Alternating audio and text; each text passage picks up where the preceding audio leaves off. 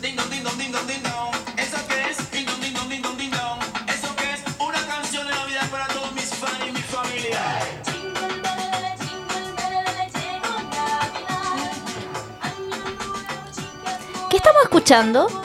Por segunda vez en nuestra breve historia, el general abre nuestra sesión con Jingle Bellala, su jingle para Navidad. Debe ser, ¿El Comité del Ocio es una cuenta stunt del general, podríamos decir? podría ser. Podría haber una cuenta en Suiza del general, una cuenta privada. De, o sea, digamos de qué general, porque para que no nos Sí, funen. de- del único general que nos interesa. del, único gener- del único general que apañamos. Sí, Kicho sea de paso es de apellido Franco. Lo cual No, Sí, te digo. puta la weá, es como un meme, weón. Sí, puta la Hay que, bueno, como artista hay que tenerlo. Bueno, para llamarse, autoproclamarte el general si tu apellido es Franco, pero bueno.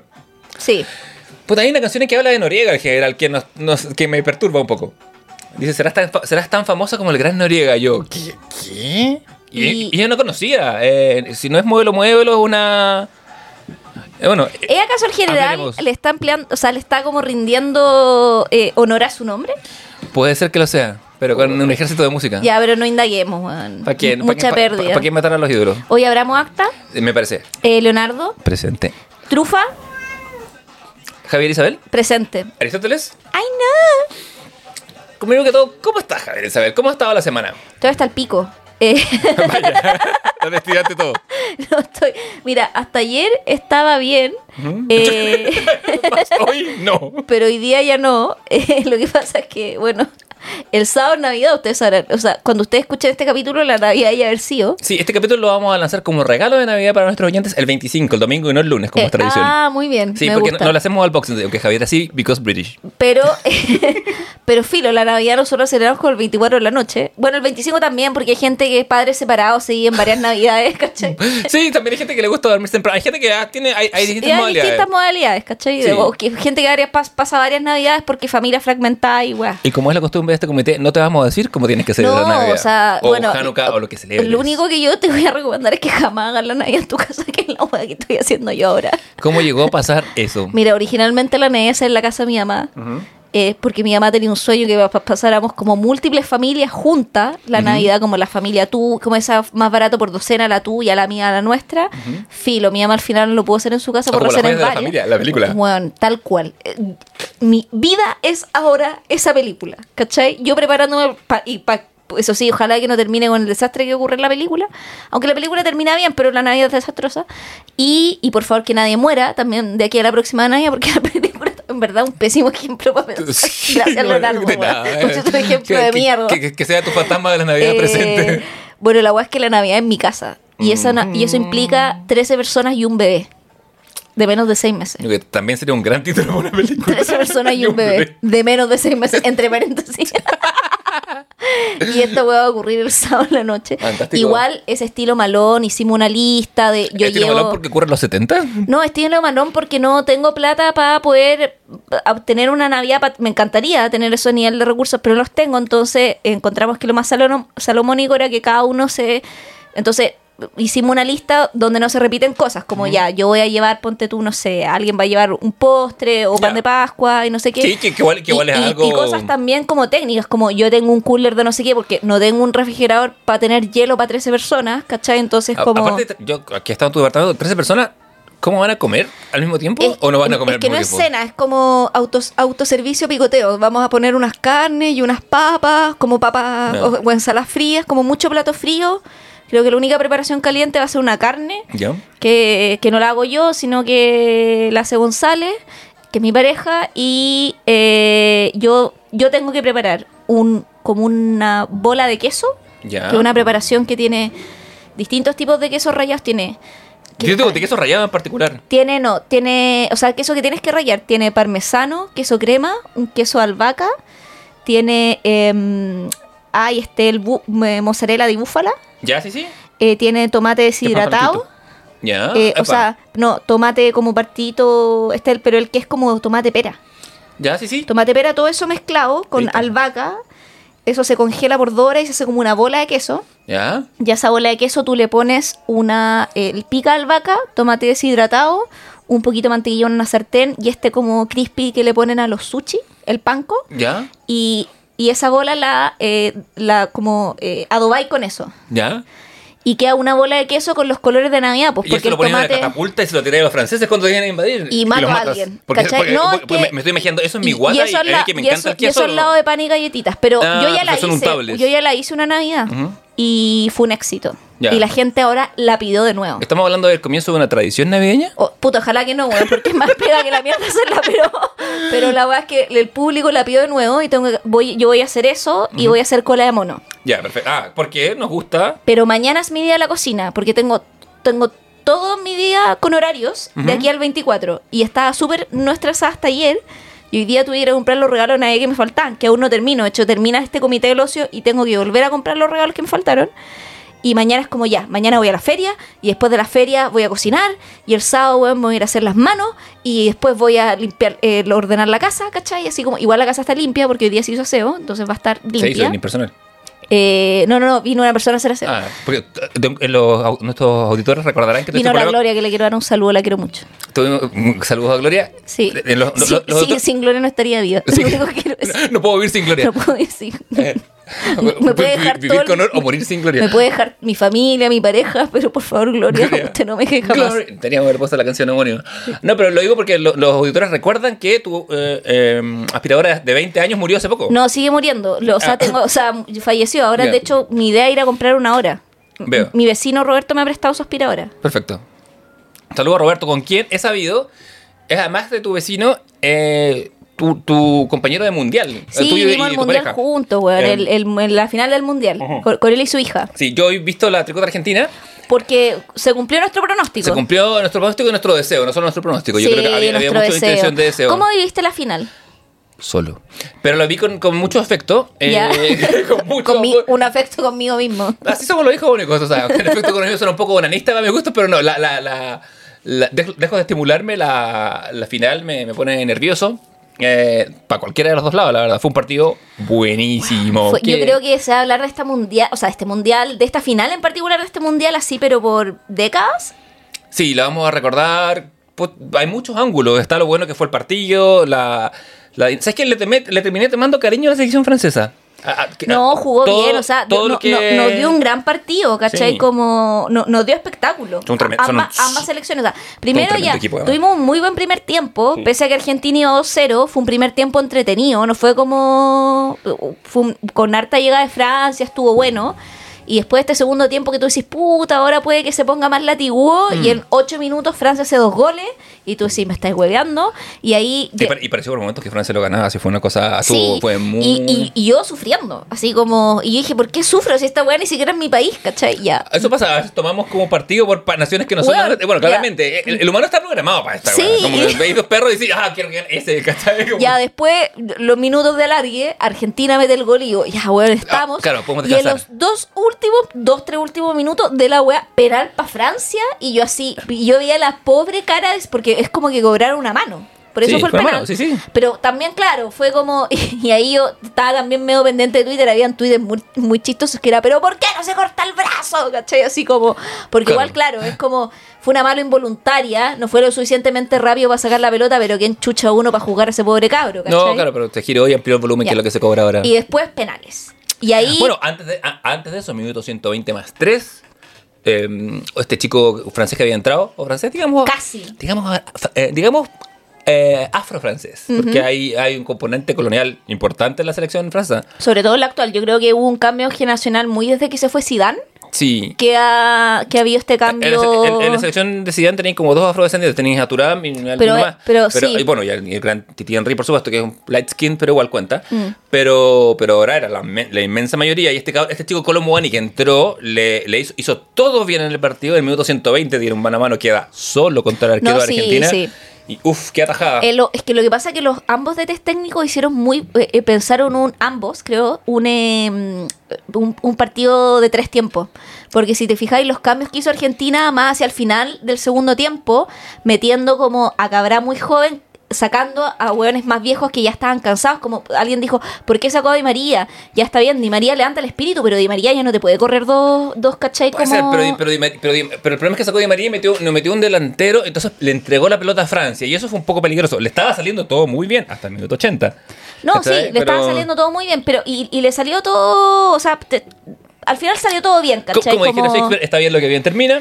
Y, y también Dibu ahí eh, se lució igual, weón, porque tapó, tapó uno, hay uno, o sea, uno de los penales lo tapó él. Sí, no, uno, se, otro, otro le fue. uno se fue a la chucha, pero Ojo, uno o- lo tapó él. Ojo que el que se le va, él le hace el trabajo previo, agar- eh, agarra, la pelota, Mm. va a con el árbitro y tira la pelota lejos. Entonces este cabrón, este muchacho va la, la va a buscar, la pone en Claro. el punto y ya viene con la cabeza media manía. Digo, el arquero terapeado, pues, eh, no, ha- han salido sus declaraciones de que eh, en, durante el mundial habló con su terapeuta tres veces por semana ah, para poder mantener como el nivel de concentración necesario. y lo pese a eso sigo siendo un saco weas, pero fino. Es terriblemente saco no, un saco eh, O sea, igual soy, yo, puta, d- hay contradicciones. Ah, Yo soy muy fan de Ibu, ¿cachai? Como me cae bien el weón. Como que lo encuentro un weón que tiene ángel y todo, pero encuentro que es un saco wea. Yo le tengo mucho cariño, le, tengo- he tomado cariño desde que empiezo a pensar en su historia. Él hace 10 años. O sea, no lo voy a defender de nada, Claro. ¿cachai? Eso voy, pero yo le tengo cariño. O sea, lo quiero transparentar. eh, eh, eh, eh, es un chico que, que hace que salió de Argentina, de un pueblo muy chico del interior, a, directamente a Inglaterra, lo compra el Arsenal como de años, y de ahí se pasa en equipos de tercera, de segunda, siempre a préstamo. No.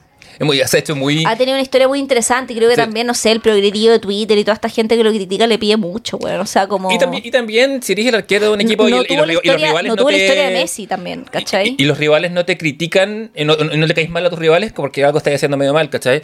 Ahora, eh, lo, que, lo que sí tiene es un dominio lingüístico.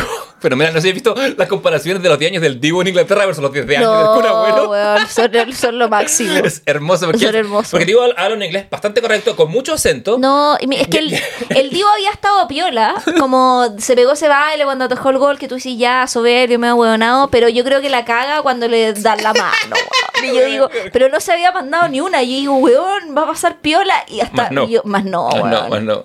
Pero Como te decía, en, en, en 10 años en Inglaterra, el Divo habla un inglés muy correcto, gramatical y pronunciación. Y el Kun Agüero, en 10 años en Inglaterra, una chica le va a pedir una. Dice, I love you. Y él dice, ¿mi foto? Así Ya, como, no, no, sí. como que no.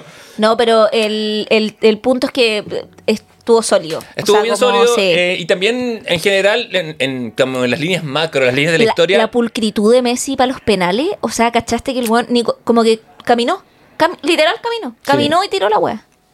Pero así como. Y los dos, el que, el que hizo el primer tiempo y el que hizo después de los penales. Onda, una pulcritud la cagó, weón. Así como. Sí, muy claro. eh, Muy sereno. Yo esta- o sea, yo estaría. Se me habría salido una córnea. ¿Cachai? Es que- Así como. A esta historia pienso. Al día siguiente, por cosas de pegue y diligencias varias, eh, fui al mall y pasé por el Hard Rock Café, que siempre tiene una, tiene, tiene una foto de hoy Messi. día, vi lo mismo, sí. Y la misma foto de siempre. Y pensé, esta foto tiene un valor distinto ahora, ¿cachai? Como Absolutamente. Que, como que Messi por fin, como que todo el mundo se ha dado el permiso para rendirle culto De hecho, y había gente sacándose fotos con la foto. Esa foto lleva ahí cinco años. Sí. Eh, y digo, puta, Messi tuvo que cumplir, no sé, 35, 36, para que los dejáramos ser, ¿cachai? Para que lo aceptáramos en su en su forma de ser y, y- y no lo hueveáramos. La, la- la- todavía quedan unos pocos, pero, pero una, una, una fanaticada bien imbécil siempre lo- como que le critica todo y le pide más y que no, y que no es Maradona y que, y que no es Ronaldo y que no es, y que no es, y que no es. Puta. ¿Y quién soy vos? Le diría yo. Claro. ¿Y quién soy vos? A ver. Anda para allá. Pero, pero es eso, ¿cachai? Siento que por fin se hizo un poquito de paz y armonía en el mundo, que nuestro, nuestro milagro navideño es ese. Y qué mejor regalo también. No sé si cachai un escritor eh, que yo no lo cachaba, y lo caché porque un amigo me lo, me lo, me lo mostró. Eh, que argentino, se llama Hernán Casiari. ¿Lo, te, te suena? Me suena, pero no, Ya, no, filo, co- no hay eh, conocimiento. Ya, es un weón que escribe, escritor. Weón que escribe. escribano, Eh, un escribiente. escribano. Un- persona que escribe, escribe. Ujú. Escritura. Eh, y ahí este, este logo es como cuentista y tiene una bola como de un poco de la oralidad de cuentos, como que hace como que sube como eh, audiocuentos a Twitter. Ah, no, no a Twitter, a Spotify. Ya. Ah, sí, sí, ¿Lo quién es. cachai? Me lo, me, lo, me lo- me lo mandaron alguna vez, lo vi un par de veces y ahí, Ya. bueno. Como, bueno, el, el loco escribe caleta. Entonces, de- dentro de una persona que escribe muchísimo, está la weá que pasa con alguien que hace muchas cosas, que hay cosas muy buenas y cosas que yo encuentro. A todo esto estamos full playlist navideña, por cierto. Sí, pues en Brigio, me encanta. Eh, hay como alguien que tiene una producción muy grande, tiene cosas muy, muy buenas, igual que son como medias. Inevitablemente, en, la época del sin filtro. En- entendiendo sin que, también es un error argentino y la que hemos discutido acá, que evidentemente los argentinos tienen como una ligereza para poder narrar historias que eh, es, siento yo tiene más cancha que nuestros narradores chilenos, siendo que tenemos increíbles narradores. Fue el de los narradores chilenos. Pero sí, sí. Pero sí, es que lo hemos discutido Sí, no, no, anteriormente, estamos- Papi estamos- y toda esta tradición, estamos muy de acuerdo en ese sentido. Eh, sí, la lógica competitiva de quién es mejor y no, porque no estamos en esta lógica. Este es uno, un comité de ranking. Sí. Próximo comité, el ranking de las mejores. Bueno, bueno, por, por- por el próximo fin de año, sigue el ranking de las 10 Sí, mejores películas. nos- Eh, oh, bueno, no tenemos por qué estar de acuerdo con nosotros mismos, eh, si la dijera, contradicción. Así es. Bueno, la, la cosa es que me mandaron un, un eh, como eh, reel, estoy como la abuela, me mandaron un reel, eh, mi nieto me mandó un reel. se te ha bloqueado el teléfono tres veces en intentamos Sí, el que estoy literal como una abuela. Eh, me man- ya un amigo me mandó un reel de este loco ¿Ya? Que se hizo viral, estaba cachando hoy día en Twitter, eh, donde él cuenta como un, el, este muy argentino, tiene su propia editorial, su propia revista, donde se autopublica todo, ¿cachai? Muy, muy, muy de hombre argentino, como tengo mi propia editorial, mi propia revista, mi propia casa, mi propio todo, donde hago todo. Pero en esta eh, revista El Loco, él eh, publica como una especie de ensayo sobre Messi, ¿cachai? Y lee en la radio un extracto que se llama como Messi la valija. Y hace todo un análisis que me pareció muy interesante, porque el Juan dice que justo cuando Messi estaba jugando en el Barcelona, o parte en el Barcelona Junior, toda esta historia como en España desde muy adolescente, él vivía como inmigrante en España. Y que para los argentinos inmigrantes, Messi era como una alegría. Porque pese a que el weón podría, como los jugadores cuando se van a, a- a- ¿cómo se llama? Eh, chileno, argentino, cualquier otro jugador, eh, copiar el acento. Que eso en España era muy fácil. Claro. Empezar a hablar como Pregúntale español. Claro, pero Messi es, mantiene siempre su acento. Sí, Y no lo siempre, cambió nunca. Y siendo que ha vivido la mayor parte Entonces de su hace vida este allá. análisis como de Messi y la valija, como que se llevó Messi en su valija, ¿cachai? Como estando en España. Entonces él veía a este cabro como, weón, darlo todo, no sé qué, y de repente veía que en Argentina lo mataban y que el weón renunciaba al 2016 a la selección porque era como, no doy más, concha madre, de todo lo que me piden cuando lo único que hago es respirar fútbol. Y después cuenta esta historia de que Messi no renuncia porque le manda una carta a un pendejo que termina por ser el, ¿cómo se llama? Este, el jugador que entra Pucha, hay varios. Puta, no me acuerdo el Eh, eh, nombre. eh, está- hay pero ya Álvarez, hay está- Mm. alguien gritando ahora. Pero ya ponle que era Álvarez, pero uno de esa generación, como un cabro le dice, weón, no renuncié, no sé qué. Y ese pendejo que le manda la carta termina siendo el que fue escogido mejor jugador joven. Ay, eh, se me va, se me va, se me va porque está vinculado al Liverpool, entonces lo, lo- Ya, pero- lo espero con especial interés. Puta, no me acuerdo el, el nombre del jugador. Vamos a googlearlo. En este Pero- momento estoy seguro. Pero el punto es que este cabro, siendo adolescente o teniendo, no sé, 12, 14, le manda esta carta y le dice como, weón, por favor no renuncie. Messi dice, ya no voy a renunciar. Y este cabro después termina, el Fernández termina ganando, ¿cachai? Como el premio al jugador revelación joven, ¿cachai? En el mundial donde gana con Messi, cuando le escribe una carta de que por favor no renunciara, ¿cachai? Claro. Entonces... eh, el cuento narra una épica de la weá que es muy similar a la época de Messi ganando en Argentina, ¿cachai? Entonces, Y era muy bonito. Y después, claro, se hace viral porque el relato llega a Messi y Messi dice que llora escuchando esta weá junto con su señora, ¿cachai? Porque encapsula eh, esta weá de que tú decías, y pues como de un weón que lo reventaba, lo reventaba, y que inclusive lo siguen reventando, ¿cachai? Porque hay weones que dicen, ya, pero no sé, qué", y es como, weón, ya para, ¿cachai? Así como, basta. Disfruta tu vida, disfruta, deja que el resto disfrute la de ellos. eh. A ti que estás escuchando esto, y que, no, no quiero, lo- lo- el, el oyente- el seguidor promedio del Comité del Ocio no es de ese tipo de personas. No, el- es dionisiaco el, el- Totalmente. Quiero, Totalmente. qui- quiero mirar más al pasado y, y aprovechar de la imagen de Messi en España, porque Messi en España tenía un ídolo, que ha sido el único ídolo que ha tenido en su vida, el ídolo del ídolo, que es un jugador argentino que jugó en el Valencia que se llama Pablito Aymar. Pablo Aymar, eh, el payasito. El payasito Aymar se hizo famoso, se hizo viral en el Mundial, porque cuando Messi mete el primer gol contra México, se larga a llorar, y Scaloni le está hablando, el de tele está, el, el- ahora es ayudante de Scaloni, Scaloni le está hablando del cambio, le habla, le habla, y el otro está así como llorando de emoción porque como por fin, porque en algún momento parecía que Argentina se iba en primera ronda después de perder Claro. con Arabia Saudita ese primer tiempo con México en que no pasó nada, se aparecían todos estos fantasmas. Y Aymar, que no es solo el, el ídolo de Messi y el único jugador que, que Maradona mismo dijo que él pagaría por ir a ver jugar, ha estado es un muy quitado de bulla, muy zen, un cordobés de un tipo de tal laye cuando él entrenaba a la sub-17 le preguntan por qué están todo el día con el buzo del- de la selección.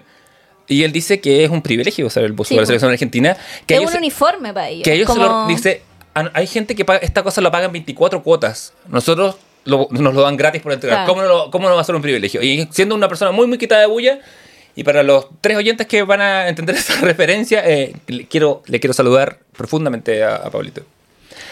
Y Pero bueno, fue una alegría. Fue una alegría eh, a ¿Tú, de tú hiciste algo? ¿Compraste picoteo? ¿Hiciste algo? Me tomé un Fernet, como Dios manda. Eh, Muy que es lo que bien. estoy tomando ahora. Ni siquiera vi. Después me acordé que tenía la, la, la- polera argentina. Yo siempre he jugado con la polera argentina, lo cual me, ha- me ha valido insultos nacionalistas desde que tengo 10 años. Y además yo encuentro bonita la polera argentina. A mí me gusta la A mí me albiceleste, gusta, sí, Eh, un clásico la albiceleste. A mí me gusta, es que me gustan las poleras franjeadas, Juan. La, de- la de Paraguay también me gusta. eh, ¿Sabes que la, la Uruguay también me gusta? La de Brasil también me Yo, gusta. yo nunca he tenido una polera de Chile, pero siempre he tenido la roja del arquero argentino, que es la que tengo puesta ahora. Igual la roja de Zamorano Sala, yo no la encontraba fea. Esa es muy simbólica por un poco Sí. por, lo que, sí- por lo que representa. En la época de poleras más holgadas y todo. esa no, yo no lo Yo- encontraba yo- feo diseño. yo creo- Ao- ahora no sé, como que creo que no le han podido dar el palo al diseño con, las ¿Sabes que- con las chilenas. ¿Sabes que la última yo la encuentro bien bonita, pero el, equi- Sí. pero el equipo es tan malo que, que Sí, la, se volvió la- olvidable. la última no es fea. Pero yo encuentro que en, en América Latina tenemos bonitos diseños de polera, weón. Sí, dentro de las 10 naciones que, que, comport- que eh, constituyen La de la Perú, la de Perú blanca, la, encuentro muy linda. Es como, porque es como muy blanca, como con- toques rojos. y la y la franja- Es muy distintiva, weón. Entonces como... Bueno, el próximo mundial aparentemente tenemos 6 cupos y medio. No sé qué va a pasar con el cupo de campeón, eh, si eso todavía va. Pero hay más chances. O sea, Sí, el- hay el- más el- chance para El nosotros. problema es que si nos quedamos, va a ser así. No, ¿sabes qué yo opino? Es que una, una- no sé, una- una vez hicimos cu- recuento con amigos de ya, van a quedar fuera tres selecciones nomás. Empezamos Venezuela, que nunca va. Bolivia. Eh, Bolivia y. Y un silencio en la mesa. Yo dije Chile al tiempo que alguien decía Paraguay. Eh, de hecho, Paraguay es el que está peor en estos momentos de, de- de- de ese margen, pero es una. Puta, es no una- sé, no es quiero una cantar victoria porque No, ¿por está muy no? difícil. De regalo Navidad pidamos que seleccionar para el próximo Sí. mundial. Que es en Canadá, ¿o no? Eh, Canadá, Estados Unidos. Cana- y en México, ¿no? Sí, también, perdón, es Sí. la, la triple. Rara esa weá. Puta, cada día. O sea, es que. O sea, entiendo que Canadá a lo mejor lo tengo que compartir porque igual- es que ¿sabéis que los mundiales siempre son pérdidas para el Estado del país? Pues me imagino por la cantidad de inversión en la Sí, infraestructura. Como, o sea, igual Canadá es un país grande porque tiene un territorio vasto, pero no es un país tan grande, no sé si me explico, como en Sí, sí, términos es- de es- infraestructura, Es, es que no tiene, ¿cachai? no tiene tanto territorio habitable, Canadá. No, es una franja eso. muy pequeña la que. Eh, Porque, claro, es como, no sé, Rusia es gigante, pero hay partes de Rusia que están deshabitadas. O sea, te cae tu avión ahí y, Y- comete entre los pasajeros que Ideal murieron, para como- mandar a tus rivales políticos. Bueno, sí, de hecho, Siberia, aló. Eh, pero, por ejemplo, Estados Unidos podría ser un mundial por sí mismo. Bueno, pero, lo- pero yo creo yo- que está yo- el gesto también un poco de la crisis y la yo, yo weá. creo que es por la repetición, porque Estados Unidos tuvo el Mundial 94. Claro. México organizado dos mundiales. Hizo, hizo También, 70 sí. y hizo eh, 86. Entonces yo creo algo de eso hay. Ahora bien, Pero, ¿cómo será para los jugadores tener que desplazarse en avión de un lado para otro? Bueno, como, como era moverse dentro de Rusia en algún momento. La distancia no es. Depende de dónde te toque. Sí, bueno, puede ser. Claro, Sí. es que Rusia gula es muy grande. Pero tiene lugares ideales para mandar a tus rivales políticos. No, y tiene un lugar hermoso. Yo tuve la- el privilegio burgués, fui a Rusia, po. El, el privilegio, el privilegio, el privilegio Peterburgués, San Petersburgo. Aristócrata, aristócrata podría decir ya a esta altura, privilegio aristócrata. Estuve en San Petersburgo y en Moscú. Ah, un privilegio que, ah, que se ha encarecido o se ha vuelto más único a medida que la situación política es imposible. Sí, o sea, en. San, San Petersburgo estuve cinco días y en Moscú tres. Yo creo que para ver San Petersburgo bien necesitáis mínimo cinco días. Hay algunas cosas que yo tuve que optar no ver, pero vi la vida, gran mayoría. O sea, es que en el Ermitage te echáis un día, po, eh, completo, ¿cachai? Igual yo fui en verano, hacían 40 grados, era una hueá, no vi nada nevado. Eh, ¿Y qué hacía ella?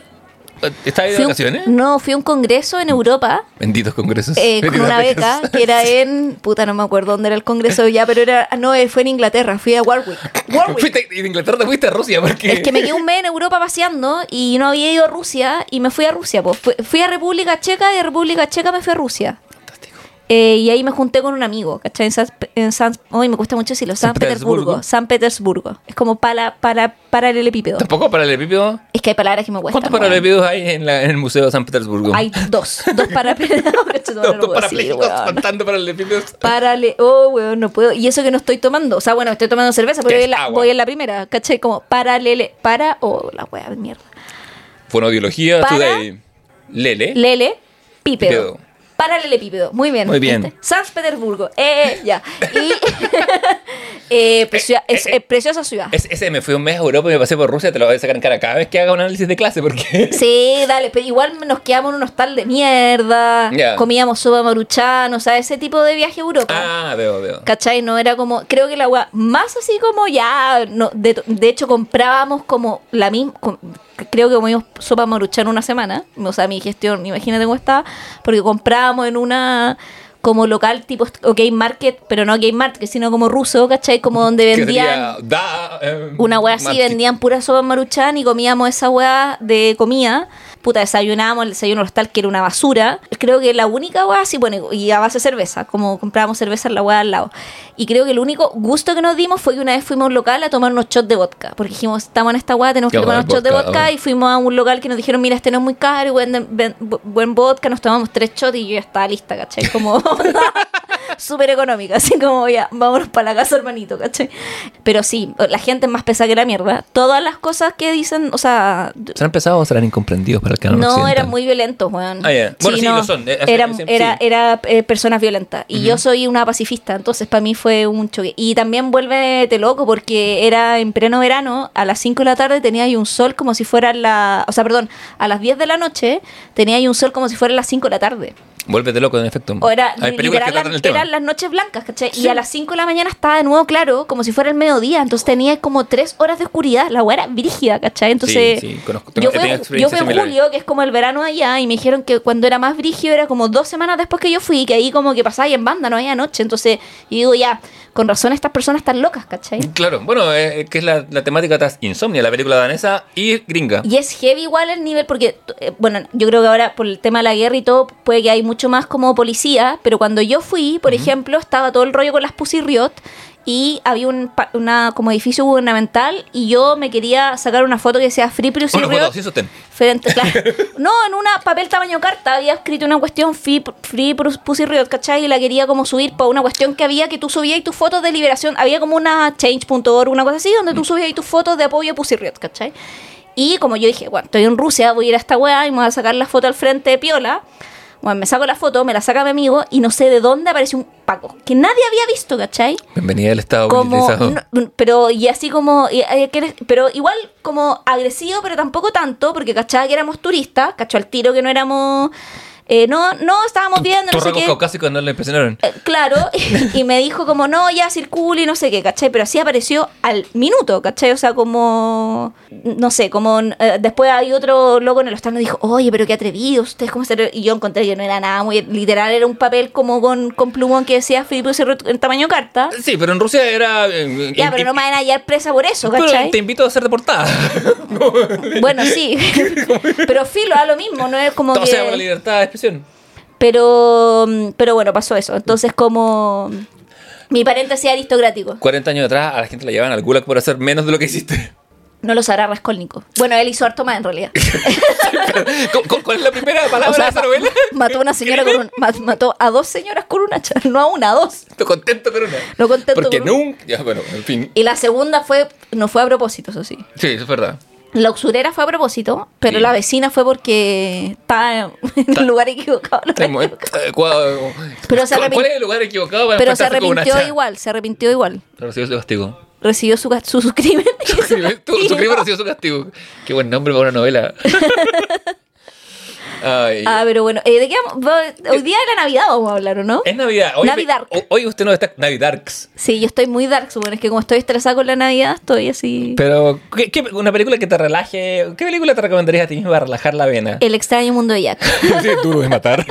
y Duro de Matar. Mira, yo me recomendaría tres películas navideñas. Duro de Matar, El extraño mundo de Jack y... ¿Cuál otra había dicho que te había dicho antes? No sé, los gremlins. Eh, los Gremlins, esas tres. Esas tres, me re- ese es mi espíritu navideño ahora.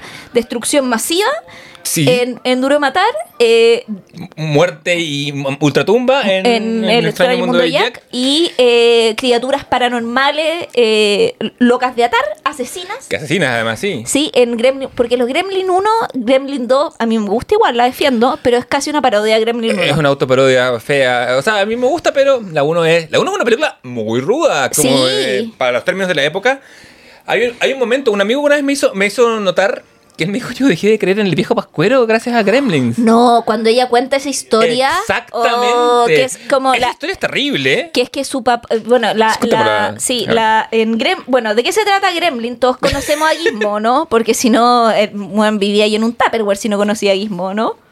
Sí. O sea, no- no- no quiero juzgar, pero- No quiero juzgar. Y aparte, ¿qué tiene de malo vivir en un tupper? Yo creo que la gente que vive en un tupper de repente está menos Porque contaminada. este es un comité donista, no juzga. No, no juzga. Más Se manda declaraciones polémicas. No, pero. no, pero en, que el personaje que hace la. ¿Cómo se llama? El- la Phoebe Cates, que es la actriz que hace este personaje. Sí, verdad. La Phoebe Cates hace el personaje de Kate Beringer, que la Kate es como la niña de la película. Sí, po. es una clásica Que- película de- Claro, que es el interés amoroso de Billy, que es el Mm. personaje principal, que es quien eh, tiene al gremlin, que es eh, Gizmo, ¿ya? Que, este, que es encantador, con ojo, es muy Baby Yoda, es la misma La- es, la, es lógica. la misma lógica y que tiene y que es una, eh, le es entregado en un barrio chino a su padre. Claro. Una weá muy orientalista.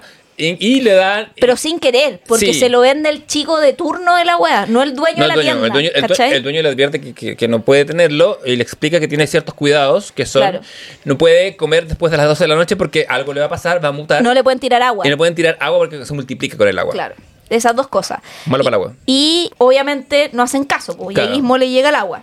Claro, primero le llega el agua y después a uno de sus duplicados eh, Come. come y que se transforma en- Bueno, y el tema es que Gizmo es muy amoroso, pero las weas que salen de Gizmo cada vez son peor y se transforman en estos gremlins que son como duendes demoníacos, por decirlo de alguna manera. Claro, Gremlins tiene dos momentos altos, muy, muy altos para mí. Uno es la historia de Navidad que ella le cuenta en el, a, a Pito En de el nada. bar. En el, ¿Es en el bar o en el auto? No, en el, parece que en el, está en el auto, parece que en el sí, parece que en el auto, pero el fondo él le pregunta por qué odia la Navidad, como, Sí. ay, buena, ¿por qué odia la Navidad? Amiga, ¿por qué tan amarga? Y Sí. ella le dice que ella que su papá tenía la tradición de siempre descolocarse, meterse por la chimenea, de hacer el show del viejito pascuero y entregarle los regalos.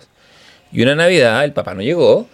Y empezaron a pensar mal del papá porque era un vendedor viajero, que se podría haber ido por ahí y qué sé yo. Y que de repente el olor de la chimenea les hizo saber que el papá se había atascado, se había pegado en la cabeza, se había y se había muerto. roto, no, se había roto el cuello. Y había quedado ahí y el que habían encontrado el cadáver en la Navidad vestido de Santa Claus. Que es una historia terrible. Y un amigo una vez me dijo, ¿sabes que yo cuando escuché esa historia supe que el viejo pascuero no existía? Sí, y caché que esa weá, yo no sé si será muy urbano, pero creo que una vez leí una eh, muy fuente de internet, fuente de Twitter, pero leí que estaba, estaba basada en una historia real, al parecer. Es plausible. Es posible que ocurra, ¿cachai? Sí. Como, o, o en una leyenda urbana, ¿cachai? También. Como que el director se había inspirado ahí. Bueno, el otro momento, para mí, que es un es el paso de un segundo al tercer acto más eh, glorioso y- e intenso de, mi, de una película, es cuando logran como controlar a los, a los gremlins malos originales y se escapa solamente el líder, que le dicen rayitos, stripes en, en inglés. Ay, que además me encanta el líder, pero es que- porque tiene como un, como un un moicano, sí. Javier Isabel cayendo por jóvenes como Icano desde 1987. Bueno, yo soy, ¿cómo se llama esta la de los vampiros? Con el Kiefer Sutherland, Ah, esa eh, película. Generación Perdida. Bueno, o sea, Es una gran película. Sorry, como que mi, te- mo- mi modelo de hombre está Está- ahí, ¿cachai? O sea, al- por eso voy a terapia, ¿cachai? Para, para dejar, para dejar de dejarme catusar por chupasangre, No, igual, claro. básicamente. Básicamente, gracias por resumirlo tan, de manera tan prosaica. Pero ahora bien, cuando, cuando Stripes queda solo, solo, solo se arranca y se pega un salto, la toma su vuelve cenital y se tira a una piscina olímpica. Oh, y se empieza a multiplicar brígido. Porque de momento hemos visto- y hemos esta visto- piscina olímpica como en un invernadero, ¿te Sí, acordás? Es muy te- bonita la así. Sí, y aparte que hemos visto lo que les pasa cuando les cae un chorro de agua, unas cosas. Entonces tú ves que se va a tirar a la piscina en cámara lenta y dices, concha, ¿Cómo ¿qué va a pasar? ahí después? Eh, Con la luz del sol, porque no con podían ver la luz del sol. Y como, ah, como era un invernadero, creo que abrían las puertas, como la, la, la que- parte de arriba, es que ¿no? después se toman un mall, van al cine, van a ver Blancanieves y los siete enanitos. Una escena que empiezan a desarrollar cada vez más, más personalidad. Y todo esto ocurre en Navidad, porque es el regalo de Navidad de, de Billy. Claro, ah, no, sale que Gizmo abre la, el skylight de, esta, Sí, sí. de este invernadero y ahí expone como a Stripe y a, a los que estaban haciendo el sol y los matan a todos, pero ahí mismo en el invernadero. Sí, van muriendo también así de uno. Sí, porque primero los meten al cine y ahí hacen explotar la, como una eh, bomba de gas. O sea, como en el fondo eh, hacen el que corra el gas, prenden fuego, explota el cine, mueren todos. Salvo en el fondo Stripe. Y Stripe eh, lo matan con. Abren las como. ¿Hay cachado Sí, todos sí, con- que con- podía abrir las puertas de arriba?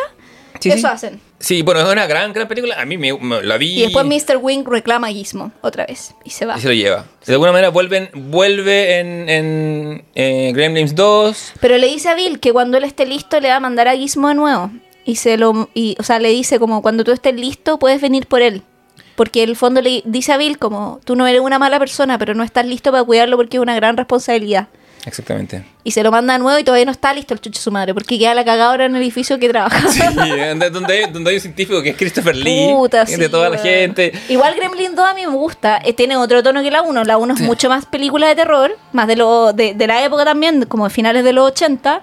Pero la 2 igual es, no es mala. Hay No, gente, lo mismo, lo que pasa es que claro, es otro tono. Es sí. que, eh, la- tiene es más que- plata lo que- y- Es que es muy de los 90 la 2, ¿Cachai? ¿cachai? Tiene Creo eso. que la, que la 1 es muy de los 80 y la 2 es muy de los 90.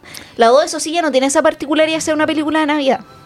No, no, está, aparte ocurre en, la, es, en, es en Nueva York, si no me equivoco, ¿no? Sí, se llama de hecho The Grem, eh, Gremlin 2 The New Batch. De New Bad, sí, porque son- es como la nueva camada que, que- no sé, tiene sus cosas, no, no es lo... Pero la primera es una gran la dirección es más anarquista, la de la 2 también, ¿cachai? Aunque Como... Tengo que decir que tus películas navideñas la que más me gusta es Duro de Matar. Juan Duro de Matar es eh, yo es una de mis películas favoritas. Como es, ma- ma- es mi safe blanket, Duro de Matar. ¿Acaso lo es? Javier Isabel, la niña que dejó de llorar cuando vio a Remy a los seis años, eh, se, se refugia en películas de acción. Es que bueno, es muy buena. Es un relojito de guion, así funciona como... cron- cron- Puedes cronometrar los pasos de la, jor- de la jornada del héroe bien hecha en John McClane, que se enfrenta a Hans Gruber. Hans- Además que es un, es un héroe improvisado, es un héroe que va a pata pelá. Y como, y como las películas de antaño, es una película sobre el divorcio, Sí, po. que- disfrazada de película de acción. Así como, como Tiburón lo ves también. De hecho, comienza, pues porque es una película de Navidad, la gente dirá, pero duro matar que tiene Navidad, porque comienza la noche de Nochebuena. Donde Hans, eh, no, eh, Hans Gruber es el malo. eh, Eh, John McClane McClane. viene John a John McClane, reunirse con su esposa, con su que es Holly. Que sabemos que ellos están, ella, él es policía, ellos viven en Nueva York, ella, encontró un trabajo en Los Ángeles y lo dejó por unos meses. Ellos siguen casados, pero se nota que esa relación no, no camina. No, no, no, lo que pasa es claro, que se están como medio divorciando porque ella lo deja porque le ofrecen este puesto en Nueva York. Claro. Y ellos no viven en Nueva York, vivían en otro lado y ella se va con sus hijos a Nueva York y ya llevan un par de meses separados, Sí, y él va más no divorciados. Y es que- esa esa es, que- la disyuntiva. Es que, él sigue, en- ella está enamorada de su pega, básicamente, y él está en la disyuntiva de querer conquistarlo o no, y él es un weón relativamente... Si bien es un policía, se entiende que es un weón que tiene como una zona de confort. La película se trata de eso. Hay momentos clave en, en que él vence ese espacio, ¿cachai? Como cuando... Porque le- creo que él tiene miedo a las alturas, ¿o no? Sí. O algo así. Y el weón se pega el salto después descalzo, ¿cachai? No, Eh, se, onda, eh, se amarra eh, cuando en esta escena en que se amarra como la, la, La pistola la- atrás. no no no cuando se sí cuando se amarra como con esta manguera. la manguera que es la escena final casi al final Claro. de la película como para hacer como de, de poderse colgar de este rascacielos porque Claro. todo ocurre en un rascacielos en Nueva York ¿cachai? En, en Nakatomi Plaza. sí, Y, en y Nakatomi claro, el- y, y la, la lógica es que hay un grupo terrorista que toma un montón de rehenes en esta como fiesta de Nochebuena, dentro de los cuales estos rehenes está su señora, ¿cachai? Claro. Era un policía, y pero un policía X, ¿cachai? Casi de como un, tráfico. es un detective, claro, como pero muy piola. Y tiene que infiltrarse, porque no está vestido como policía, se tiene que infiltrar, se infiltra en el fondo para poder salvar a su señora y se da cuenta que estos terroristas en realidad tienen como un plan eh, que su verdadero objetivo era robar millones de dólares en bonos de la caja de la bóveda del edificio. Como que querían robar estos bonos que estaban a los millones, millones de dólares. Mata a toda la pandilla, frustra el plan, el héroe del día y obviamente ahí su señora vuelve con él porque es como, bueno, mataste toda la pandilla, ¿cachai? Claro. Me salvaste, salvaste a mí y mis colegas. Está bien, no nos divorciemos. Enfrentándose a eh, Hans Gruber, que es interpretado por Alan Rickman. Alan Rickman, Weón, es el medio hermoso. villano. Y es, eh, eh, y, y- Y tiene la mejor muerte. y es el papel que salta, que hace que Alan Rickman a sus cuarenta y tantos años salte la fama, ¿cachai? Siendo un actor desconocido. Además, bueno, estupendo. O sea, como. Puta, es que Alan Rickman era como este estupendo extraño, porque no es como no es hegemónico. hegemónico, exactamente. ¿Cachai? Sí. Pero es como estupendo porque como mira, como... Vamos a, vamos No. a saltar el hecho que, que uno se llame John y otro se llame Hans, que son dos versiones del mismo nombre, que uno es el doppelganger del otro, y todos los análisis que se pueden hacer. Eh, Alan Rickman por mucho tiempo hizo. Sus primeros roles fueron de villano. También la- él había hecho del sheriff de. ay, ¿Cómo se llama el, el- el enemigo de Robin Hood? Es el sheriff de Long. De, De Nottingham. Nottingham, perdón, sí. da. No, Eh, pero que estuvo en... Eh, ¿Cómo se Bueno, del sheriff de Nottingham estuvo Ah. también en... Bueno, es que esas son posteriores igual, pero también Claro, es estuvo que en... hace Duro de Matar, ya, ya hace el No, sheriff de Nottingham, y ahí Duro empieza. matar la hace antes igual. La del Sí, sheriff de Nottingham Eh, la hace en 91. eh, Es que esta- es- Sí. estas son sus dos primeros roles, así como de Hollywood. Después hizo Sensatez y Sentimiento, Sentir y Sí. Sensibilidad. Que Bueno. ahí hizo al eh, coronel eh, Christopher Brandon. Que de hecho muchos wean como que. eh, porque la, la, la- esta loca de la Jane Austen pone "Ah, que el coronel Brandon era como más o menos viejo. Y te ponen a los otros locos, al Hugh Grant, que ya bonito y todo. Pero yo, hermana, déjame con el coronel Brandon. O sea, como con. el- Es tan taciturno. es- la definición de la palabra taciturno para mí es. es- Bueno, es que es- su personaje. Es que esa película es bacán, weón. Encuentro que unas buenas películas de Ang Lee, weón. Yo creo, como- que, es la, yo creo que la película es mejor que el libro. Yo también. Lo digo y yo también yo, creo. yo, yo no soy muy fanático, no soy muy fanático de la Jensen para nada. Yo sí, pero encuentro que pero la, es una, la- es una película que es vale ¿sabes más. que ahí estuvo metida la Emma Thompson, pues como que creo que en el guion y ella fue muy ¿Qué? inteligente de poder como eh, actualizar, guardando el espíritu del libro, pero entendiendo que hay cosas que caducan con los siglos y ¿Qué? que hay que Sí. cambiarlas, ¿cachai? La Emma Thompson es Junta, fue Junta en vida de Alan Rickman de toda la vida. De hecho, yo hace poco me compré los diarios de Alan Rickman que salieron editados hace muy poco. Sí, Son- yo- y, y los leíste ya? Los tengo en Kindle Ya. y, y- y- y- y era, un, era un potencial regalo de cumpleaños tuyo. Dije, No, en después serio, dije, puta la y dije, wea. ah, No, igual eh, hago mi regalo, todavía no lo consumo, pero no, bueno, pero no, pero, pero pues, habrá, otra- habrá otras ocasiones. sí, cumpliré más años, espero. Esperemos que sí. Eh, ahora bien, eh, ellos son muy, muy amigos, entonces, claro, muchas veces ella lo convencía a él, en el- leyendo el diario, nos enteramos que de, de actuar en ciertos proyectos. Bueno, ambos, bueno, los dos están en Harry Potter, que ya es otra, abrir otro. Pero también salen en otra película de nuestra Navidad y hacen de pareja en esa película de nuestra Navidad, Ay, en Love sí, Actually. y ahí él le rompe el corazón. Bueno, si quieres, si quieres algún tipo de restitución en tu vida, puedes ver esta Navidad Love Actually primero y después Duro de Matar Sí. para ver cómo es ajusticiado. Igual si puta, igual como que no, o sea, no hay una situación de infidelidad, pero hay una La infidelidad mental que le dicen, o la, ¿cómo es? Eh, O la infidelidad psicológica. yo creo que en realidad le rompe el corazón porque ella se da cuenta que ya no la ama. Es el punto. Sí, y que su atención está enfocada en otro lado. Sí. Y que, que también, que es un quiebre que algunos de nuestros espectadores. Porque no hay infidelidad. Y dice, ya, pero no hay infidelidad. Y le digo, sí. no, como- Y ahí yo también le quiero bajar el perfil a la infidelidad. Ay, Javier Funa, Le quiero bajar el perfil a la infidelidad. No, pero le quiero como. eh, o sea, no voy a hacer una apología de defender la infidelidad, no. Cada pareja tendrá sus propias reglas y sus Definiciones definiciones. Pero encuentro que la, la infidelidad no, no es como la única falta que se puede evidentemente cometer en una relación. Como Enten- puede que no haya infidelidad, ¿cachai? Pero te das cuenta que tu pareja no te ama igual, ¿cachai? Aparte- Aunque no esté con otra pareja. aparte, una O con cosa- otra persona, en realidad. Una cosa es entender la infidelidad como un acto transgresor a, la- a la monogamia, que, que es lo que, estamos, que es lo que está medio, medio tácito acá. Claro. Y otra cosa sería entender, entender la infidelidad como lo que pasa en Love Actually, que me parece, ah, o sea, en mi escala de valores, que esto aplica, eh, aplica solamente a mí y a quien quiera, ten- quiera, quiera tomarse la paciencia de estar conmigo, eh, es peor lo de Alan Rickman en esa película. No, es peor. Es- Además que un, un concha su madre, igual. Eh, Sí.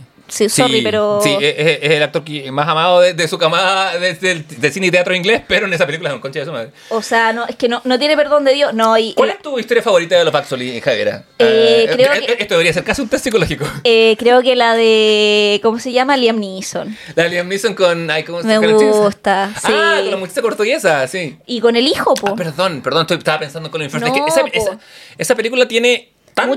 Tiene muchas historias. Y, ti- y tiene tantas, tanto estrellato que un rol muy pequeño, o sea, un rol pequeño, quizá la historia menos eh, bullada, tiene a Martin Freeman como Sí. actor porno.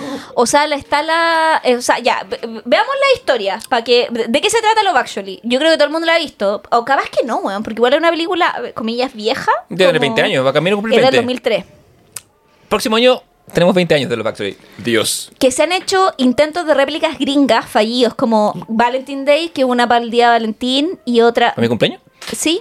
eh, es tan chistoso que tu cumpleaños sea ese día, weón. Sí. Esta, bueno, todo esto, este- Eh, este villancico que suena es uno de mis más favoritos, que es el Christmas Time is Here Ah. Again, desde el especial de Snoopy de Eh, Navidad. ay, me encanta Snoopy. Yo una vez, cuando, estaba en Estados Unidos, Puta que entré, es lindo el especial de Navidad de Snoopy. entré a una tienda y escuché esta canción después de 20 años y tuve que salir a tomarme el corazón y tomar aire porque me bajó el, el soponcio de la melancolía brutal.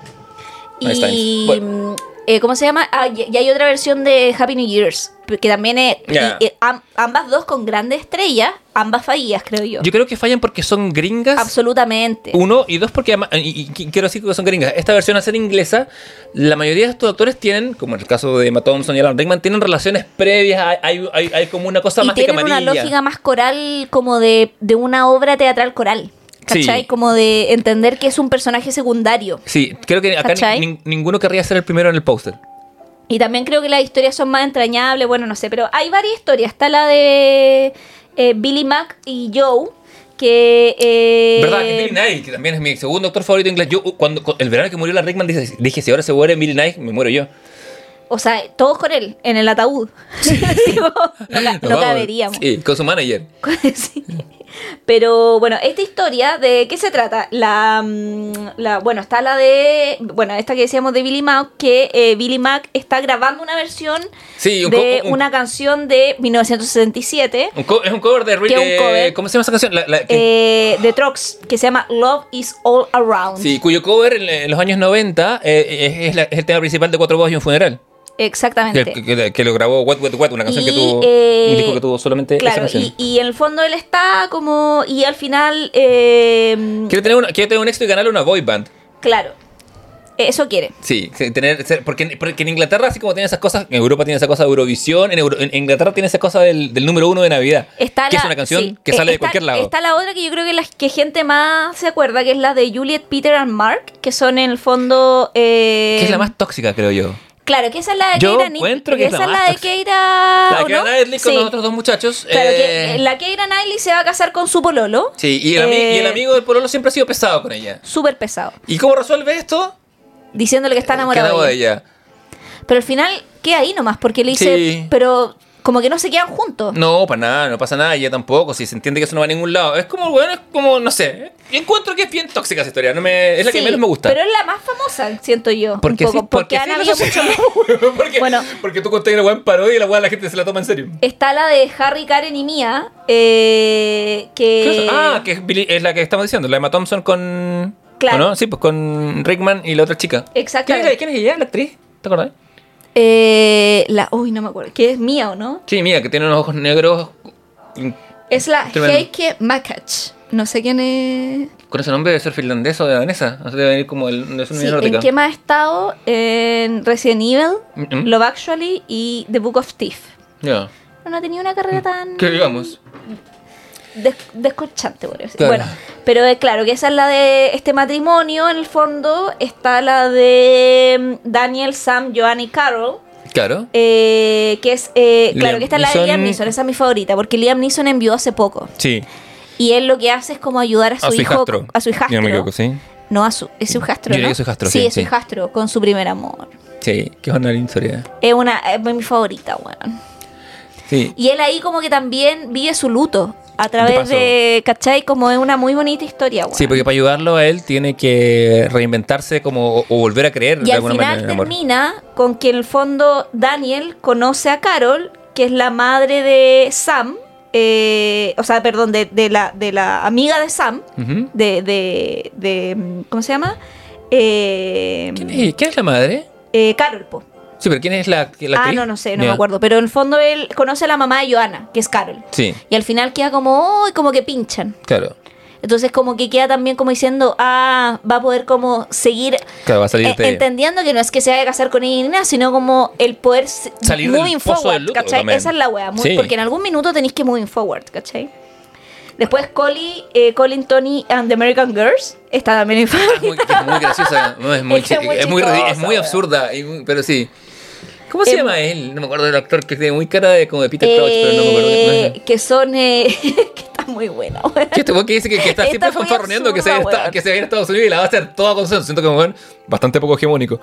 Y, Absolutamente. Y, Eh, y se va y la hace toda.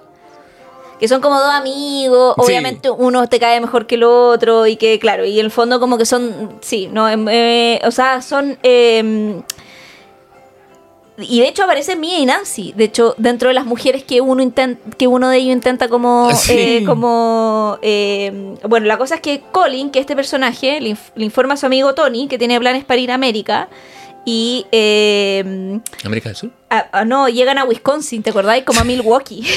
Sí, sí, sí. Y, ahí Colin conoce a Stacy. Eh, a Jenny y a Carol Ann, ¿cachai? Sí, que tenían nombre muy gringo. Y, eh, Oh, y, y todas caen como un poco en este. en, su, en su no encanto. Es Una Claro, rendí- rendía ante el acento. Que es Rendía algo- ante el acento. Es algo real. Está también Jonan, eh, Jonan y Judy, que son en el fondo lo- los, actores, porno. ¿no? Que son Martin Freeman, no me acuerdo con quién. Sí, es pero, muy chistosa eh, también eh, esa, porque en el fondo ellos están como. Y después, como dicen, oye, te tinca que vayamos a tomarnos algo, pero una hueá tan como. Es una, eh, eh, quizás la mejor pensada de todas las historias. Porque, Ya, es la más teatral, encuentro Porque, yo. porque tenéis, sí, sin duda. Se pararía sola en una, en una escena de- en, en un, en un teatro, porque tenéis la, la, el problema para tener intimidad de esta gente que trabaja desde la no intimidad y es una hueá hermosa. Está la de Rufus también, que es el loco que le vende el collar a. ¿Verdad que es Mr. Bean? A Harry, sí. Básicamente. Para Mia y que se para por sí misma porque es Mr. Bean. Claro, es un, este era un sketch de Eh, Mr. Bean y en está medio la de... del primer ministro, ¿no? ¿O esa otra? Sí, que es... eh, ah, Cuatro un funeral. eh, O sea, Hugh Grant. Hugh Grant. Pero no me acuerdo el nombre del personaje. Un poco, pero un primer ministro, básicamente. Eh, sí, que es. ¿Cómo se llama? El. No, poco. es, eh, ¿O no? ¿O esa en otra película? No, en esta pues película, es en esta. ¿sí? ¿Sí? sí, sí, sí, con la muchacha... Así que es eh, The Prime Minister, David. ¿Cameron? ¿Eres tú? No, eh, David and Natalie. Sí, Natalia, ya. Sí, que es como el primer ministro enamorado de su, eh, de su asesora, su ayudante, su era su mano derecha un poco. Claro, como que le llevaba la agenda. Sí. Está también, ¿cómo se llama la chica de Ozark? Eh, ¿Cuál? ¿Cuál de todas? Bateman y... Ah, y Laura la. Laura Linney tiene una historia con que, en que ella cuida a su hermano enfermo. ¿En esta? En esta, cuida a su, tiene más historias que nada. Tiene, que cuida a su hermano enfermo y está muy enamorada de un muchacho que es como guapo, sensible y todo. Y ella no puede, no se atreve a salir con él porque siempre está cuidando a su hermano, que su hermano tiene algún tipo de, de enfermedad Ah, degenerativa. la de... No. ¿Sí? Sí, totalmente. Ah, la de No Jamie and Aurelia, ¿no? No lo sé. No, pues Jamie Aurelia son- es Colin Firth con la muchacha portuguesa. Ah, verdad, sí. No creas todo lo que está en internet. Eh, Eh, no, me acuerdo no me acuerdo de esa historia en particular, cómo eran los pormenores, pero o sea, me acuerdo de que está Laura Linney, porque yo ahí supe quién era Laura Linney. Ah, ¿no? la de Sara. Sara. La historia de Sara. Sara, Carl y Michael. Ahí me acordé, sí. Sara, Carl y Michael. Que Sara eh, quiere aparecer en la. Porque eh, la boda de, mm, de Juliet y Peter es como un poco la que aúna toda esta historia. O sea, hay varias que son satelitales, como la del primer ministro, porque primer ministro, pero la de Juliet y Peter, que son estos buenos que se están casando, que es la Keira, la, la- nuestra amiga la Keira. Claro, la era. eh, eh, como que varios amigos van a la boda de ella. Y ahí hay varias historias Hay que son satelitales. De hecho, la, la Emma Thompson es como la mejor, es la hermana del primer ministro, si no me equivoco. Claro, entonces y es la como mejor, que- y es la sí. mejor amiga de Liam Neeson. Sí. Hay como hay no, sí, así. hay, hay re así. Y es que las redes están muy bien hechas en esta película. Esa es la otra wea. Sí, y no Y son no, no son forzadas. no son forzadas y no son y no son muchas de ellas son Y no son intrascendentes. Machina, claro. Eh, Y por ende no, hace que las historias puedan contarse sin eh, generar mm, como ruido, ¿cachai? No importa que todo cuaje tan tan bien. Yo creo que esa, esa es la... Por eso la Baxley funciona y, y sus, y, sus, y sus clones no. Sí, y claro. Y al final igual esa eh, termina... Que, que esa- eh, eh, Michael era el hermano de Saro, ¿no? Que el que tenía, estaba en un psiquiátrico. Sí, y ella termina con él, como que termina que hacerse cargo de él. No es una, Sí, po. no to- claramente, no todas las historias llegan a un, un- un puerto feliz en acá. O sea, igual esa llega a un puerto intermedio, porque como que ella se reconcilia un poco con su hermano, como que creo que es la, o sea, creo que la menos feliz la de Emma Thompson y Sí. después la de Sarah, Carl y Michael. Sí, Y el resto termina bien. Son son curiosamente las que más me gustan esas dos. Bueno, y también me gustan la- la- la- las de los actores ¿Qué quiere porno. decir eso? Ah, que Ahí viene con quién voy a pasar la Navidad. ¿Qué, qué tan solo voy a pasar esta Navidad? No, em, Puta, te cambio tu Navidad por mi Navidad. yo lo- yo- yo- cuando yo digo que voy a pasar algo solo, nunca, nunca lo digo quejándome. Siempre, siempre mejor solo que. Con 13 personas. A menos que sea una pichanga, en cuyo caso sí. No, pero jugar que a es 3, distinto. 13 más 1. Bueno, igual estoy súper contenta de pasarla con mi familia. Fantástico, porque este podcast. Estoy súper contenta de por- pasarla Porque con- he sabido, he sabido que este capítulo se va a escuchar en tu, en tu celebración navideña. No.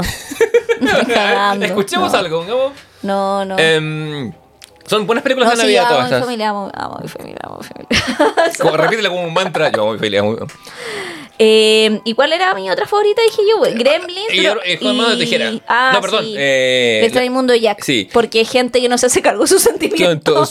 Y se saca la cabeza. Y em, que dobla como película, es mitad película de Halloween, mitad película de... ¿Cachai mi efecto Mandela? Que yo mucho tiempo cuando era chica pensaba que El extraño mundo Jack era una película de Tim Burton. Bueno, no es tan... Harta gente cree eso. Tim Burton es productor, si no me equivoco, ¿no? Sí, pero no es ¿Y una quién- película de él. O ¿Quién sea, dirige SMX? eh, no, dirige. Te digo el tiro. Eh, puta madre, lo tenía aquí anotado. perdón que te haga estas preguntas capciosas, pero porque... No, pero, pero eh, tú sigue hablando como- mientras yo busco quién. Bueno, déjenme contarles que en mi familia... No, pero ¿de qué se trata el extraño mundo de Jack? Si nos puedes decir. Es que no me acuerdo. O sea, sé que sé que hay un, hay un pueblo que es Ya, el pero pueblo busca de. tú que lo dirigió mientras yo cuento. Ya, Ya, lo que pasa es que, revela- eh, porque revela. la vi hace muy poco, lo extra- eh, Jack vive en un pueblo que es de Halloween Town y el weón llega a otro pueblo que es de Christmas Town y el Ujú. weón queda así como, ¿qué es esta weá? Porque eh, Jack, nuestro personaje que se llama Jack Skellington, está como en una crisis de identidad. Sí. Y el weón está así como... eh, Henry Selick te dirige. ¿Cuál- Que- quién? Henry Selick. Ah, Que ya. dirigió Coraline después Sí. eh, a propósito de películas en stop motion. Eh, y, es su, un- y es su primera película. y esta es una película de stop motion que ha envejecido muy bien. Sí, sí, los efectos son impecables. ¿no? O sea, como. Y es muy, es muy antigua. es El- una película. Sí, es del es el- 93, ¿cachai? Va a cumplir 30, 30 años. años. Y ha envejecido súper bien la animación. O sea, es una ¿cachai? película que podéis ver ahora. Y- Es- es- esa es la gracia del stop motion. Y bueno, y, y yo creo que esta es una película sobre la crisis de identidad. Yo creo que por eso ahora la vi y no dije, puta, qué buena esta película, porque como que siempre La vi está... y dije, ¿quién soy? Por, no, porque cuando la veía cuando chico y era ya adolescente o preadolescente, era ¿quién soy? Y ahora que estás adulto en la mitad de tus 30 o llegando a tus 40 es como ¿quién soy? Crisis de la media nada. Después cuando me vaya a morir y la vea de nuevo, decir, a ¿quién mi, a mi 80, porque ya quedó claro el bonus track del capítulo anterior que 90 es mucho para mí, con 70 ya estoy lista.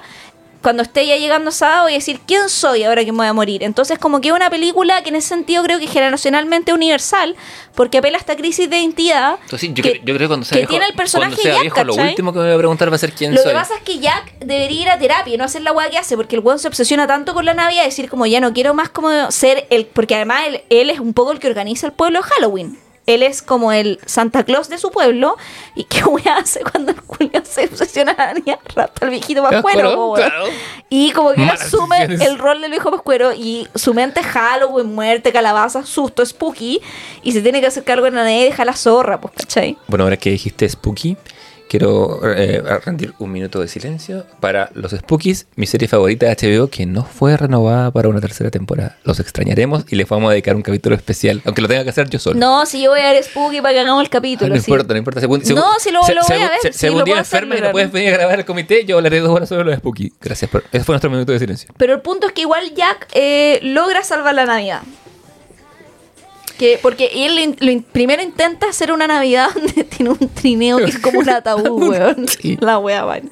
Pero después, de filo, se da cuenta que eh, deja la cagada. Eh, porque en el fondo las personas eh, en el mundo real cancelan la Navidad. Eh, 20 años antes de cualquier movimiento Claro, lo, y, lo cancelan. y en el fondo, en un, en un esfuerzo por salvar la Navidad, Jack eh, regresa a Halloween Town y, y ¿cómo se llama? Eh, y, y- y le dice como, "Weón, Santa Claus, ¿qué hago? Claro. Y, y ahí el viejito pascuero le dice que se puede salvar, la Navidad porque eh, eh, se pueden restaurar las cosas en el mundo real. Porque filo, todo es magia al final. ¿Cachai? Entonces como que no... No es tan difícil con Claro. la magia. ¿ah? Eh, en estas cosas. Sí, porque al final como que el viejo pascuero lo liberan y el weón en una weá que tenía que hacer en 24 horas la termina haciendo en 40 minutos. Y es como que salva la Navidad. Entonces, hay Bueno. lógica en la weá ninguna, pero No, ¿qué lógica tiene que haber si es magia, cachai? Es una, es una criatura que, rep- que reparte y hace delivery instantáneo en todo el planeta. Yo, no sé, tengo problemas con el tema de la magia de la Navidad y todo. No es porque sea el señor Amargo, pero. eh, puta, siempre me, me costó encontrar como, como el correlato, porque más como, puta, calurosa Navidad, pues, ¿cachai? Pero yo creo que al final esta película también puede ser la weá que tú queráis, porque ya al final se restaura la como todo, Navidad. pero sí, por supuesto. Porque al final la última escena no es sobre la Navidad, sino que el personaje es Sally, que es como una mujer que nunca te van a entender, pero como que te van a entender que murió por decapitamiento, como que la desmembraron. Sí, que su cabeza se le cae constantemente. se Sí, le va a un lado. y además es una mujer que está como sus miembros cosidos, ¿cachai? O sea, como. Porque te dan a entender que la representación que ellos tienen ahí es eh, un poco Mm. simbólica de su muerte o de lo Sí, que tuvieron en vida. pasó, sí. Claro. Y Sally está enamorada de Jack, pero no le puede decir sus sentimientos porque X cosas que te cuentan en la película. Y Jack lo mismo. Y al final termina con ellos como entendiendo quiénes son y, y- y estando juntos como pareja. Entonces alguien podría decir que una historia de amor, ¿cachai? Alguien podría decir que una película sobre la Navidad. Alguien podría decir que una película de Halloween. Alguien podría decir que una película de terror. O sea, Jack es muchas cosas, Jack ¿cachai? Skellington es más prominente un personaje de Halloween que de Navidad, pero sí, es hartas cosas a la vez. Como Funciona. de Navidad, para mí una película de Navidad. Y de Halloween. Y Halloween. que pueden ser las Y dos cosas al mismo tiempo, ¿cachai? Por supuesto, no, creo que todas las que hemos mandado funcionan de todo. Eh, sumarle a este, yo creo, Eh, a mí me gustan más las películas en que la Navidad está de fondo que las películas de Navidad como tal. Así como, oh, celebremos la Navidad y la magia de la Navidad nunca... Igual esta está más de fondo, ¿no? Porque Sí. es como de Halloween también, según tú. Sí. O sea, eres, eres- eres el alcalde de, Navidad- de Halloween. Y eh, tú decías que una de tus favoritas era Love Actually. ¿Y tenía nota otra así que te harto? Tengo notadas 15. Ya pero, no, pero este podcast va a durar hasta el 1 de enero. Por ejemplo, en Clueless hay escenas en Navidad eh, que ocurren. O en Less Than Zero, Kiss Kiss Bang. Clueless tiene una muy buena escena. na- No, Clu- no es Clueless, Mingers. Mingers también. O sea, Mingers tiene ¿Cuál es la escena de Navidad de Clueless? Hay, hay una escena de Navidad en Clueless que, que estoy olvidando en este momento, pero, o- o- pero es que pasa que pa- pasa casi todo el año. En, en- Ah, bueno, sí. Eh, bueno, Mingers bueno. tiene una escena de Navidad que ha sido parodiada hasta el cansancio. Una vez con Santa Baby de fondo. Sí. Eh, Bridget Jones también tiene, ¿no? Tiene un momento como navideño brígido. ¿Tú De que- hecho, la Bridget Jones 2 parte en Navidad. O sea, y la 1 también, que Sí. están como en esta cena de Navidad y es como que se encuentra, es como, ah, puta la wea.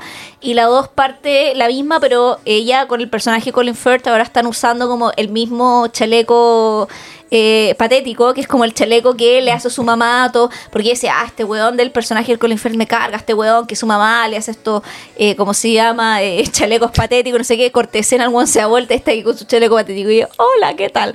Muy como... Y ahí tú al tiro a Maya Jones. Después de esa primera escena, la loca cautiva tu corazón porque este personaje tan goofy, imposible ser odiado, po, que se mande cagar tras cagar, ¿cachai? Claramente. Em, Dependido Millonario es una de las películas que, que cuya resolución ocurre en Navidad. eh, llamada Trading Places con em, Bill Murray y Eddie Murphy. Que tiene estos millonarios que apuestan que ellos pueden convertir a quien quiera eh, en una persona de bien, solamente por plata. Y Eddie Murphy, que es un vago, un vagabundo. Y Bill Murray es una. Perdón. Bill Murray, Dan Aykroyd, perdón. eh, que es como, es como el yerno de uno de ellos. Ah, sí. Ellos se dedican sistemáticamente a hundir a, a, a- a Dan Aykroyd y hacer ascender en la sociedad a Eddie Murphy. Le, le, le compran como. Lo ponen están en una mansión, le pasan, le pasan acciones y Eddie Murphy y, y Dan Aykroyd como que eh, en algún momento se encuentran y planean vengarse de estos viejos. Que, y, y los hacen caer mediante una, una estafa, en la- una estafa bursátil. Y todo esto involucra que en algún momento Dan Aykroyd las- se disfraza de viejo pascuero, está enfermo y curado e intenta matar a Eddie Murphy. Es una weá.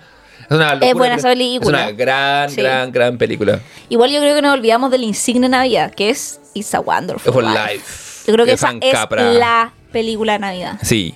O sea, y creo, según, mira, no me quiero carrilear, pero estoy segura que está en HBO Max, porque HBO Max tiene como un catálogo, que lo ca- descubrimos comiendo sándwich, Sí. eh, que tenía un catálogo de películas antiguas, pero antiguas, Es así onda increíble. como... HBO Max no te los recomienda por defecto. Te, te- No, te- nada. Te, intenta vender puras weas muy malas. Y, No, y- y tiene un catálogo. está en Amazon Prime. Ya, ah, porque también es un, es un catálogo. Pero, pero ¿cómo se llama? No, No, eh, eh, es que yo creo que. Y es una buena película, no solo porque sea Navidad, a mí Es me gusta esa Wonderful punto. Life. Sí, sí, sí, eh. Porque creo que toma la Navidad como pretexto para hablar de otras cosas. Totalmente. Y, que, y además es un mi tema casi esa película. O sea, se han hecho 80 películas con la misma fórmula. Sí, una película del año 47 y que hace eco hasta. ah, hoy. Y que en el fondo se trata de. eh, la película comienza en Nochebuena, en Claro. 1945. Claro, este hombre que estaba pensando en suicidarse. Claro, y George Bailey es que el, prota- el protagonista se va a matar. O sea, así de suave parte, como me, va- me va- me va a matarme. Voy a matarme en Navidad. Y eh, resulta que las oraciones, igual aquí se pone media católica, pero eh, las oraciones O protestante. eh, o protestante eh, que hacen por él los habitantes del pueblo llegan al cielo. nada más ni nada menos. Directo. Di- Nada, porque, al como, cielo. porque como somos guapos Y ahí una, una corte celestial básicamente se eh, junta un poco para impedir que el loco se mate, ¿cachai? Y ahí la gente le pide a Dios que se acuerde de George, Ba- George Bailey que le ayude a ser feliz, weón, ¿cachai?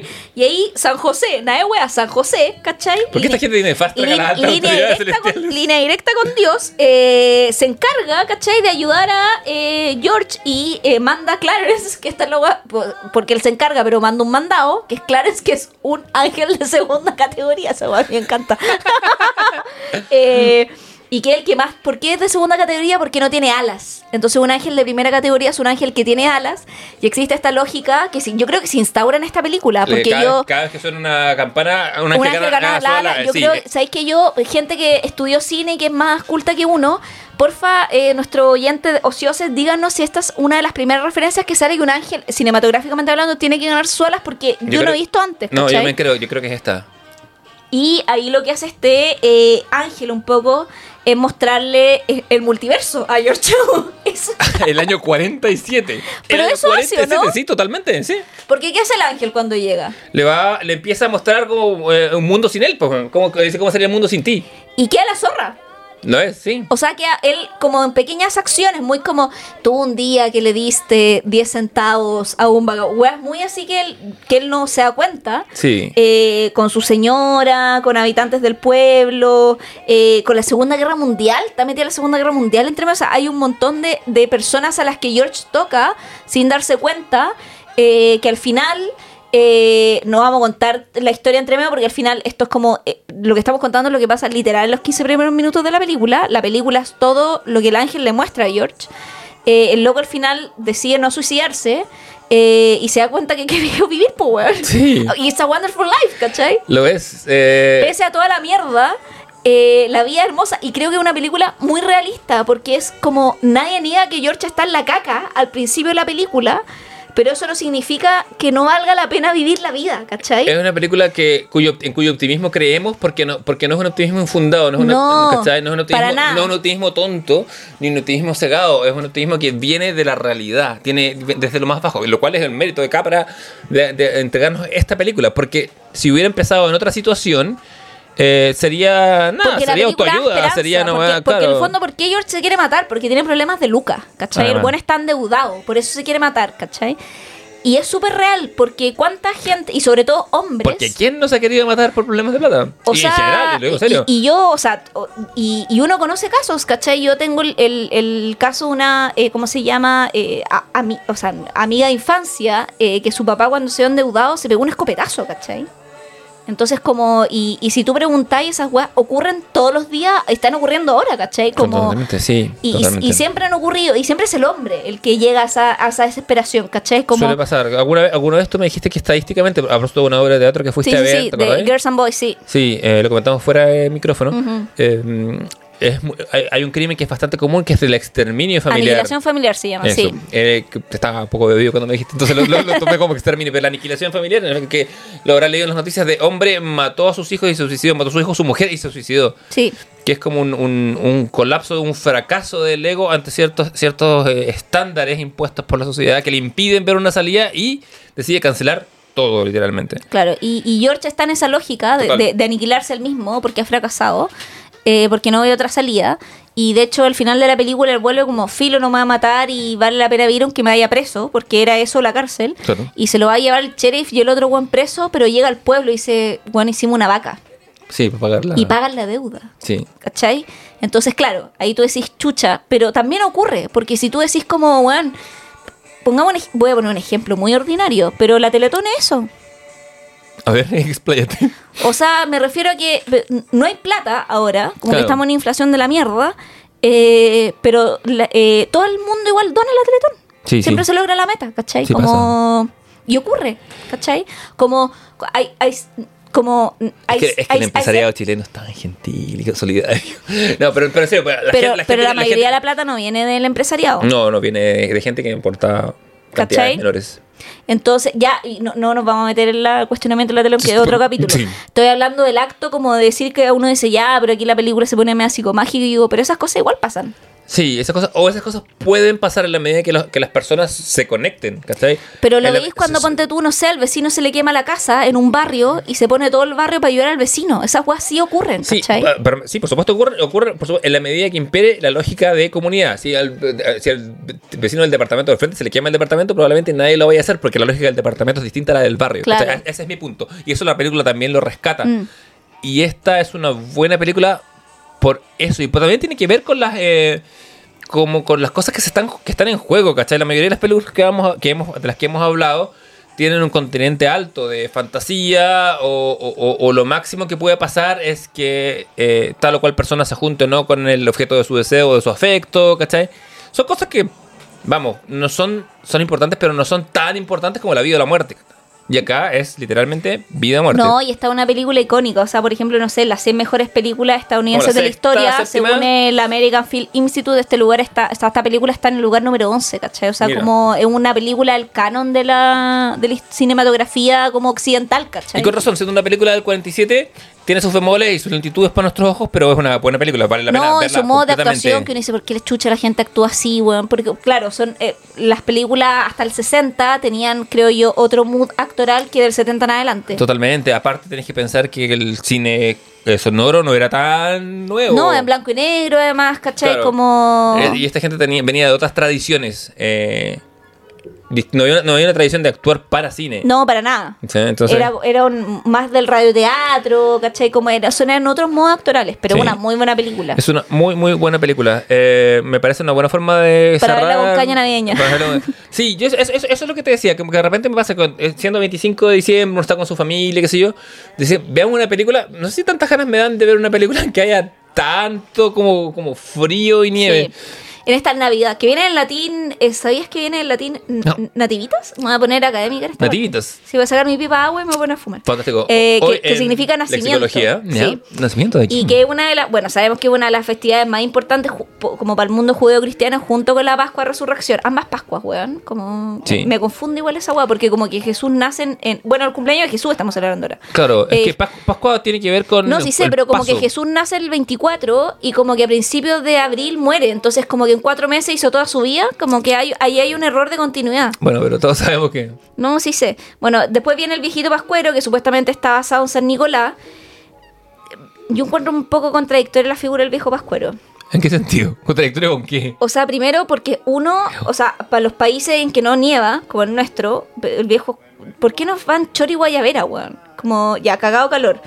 Dos, eh, lo, lo encuentro un viejo cerdo, como sentar a niños sobre, como no sé, Es, es- es de una época. es problemático. Es problemático ahora porque yo creo que porque nosotros hemos vuelto nuestra sociedad una sociedad bastante cerda, ¿cachai? Porque antes, histórica, tú Era un abuelo, sí, antes, claro, antes, antes no pensábamos que el abuelo estaba, podía prestarse a...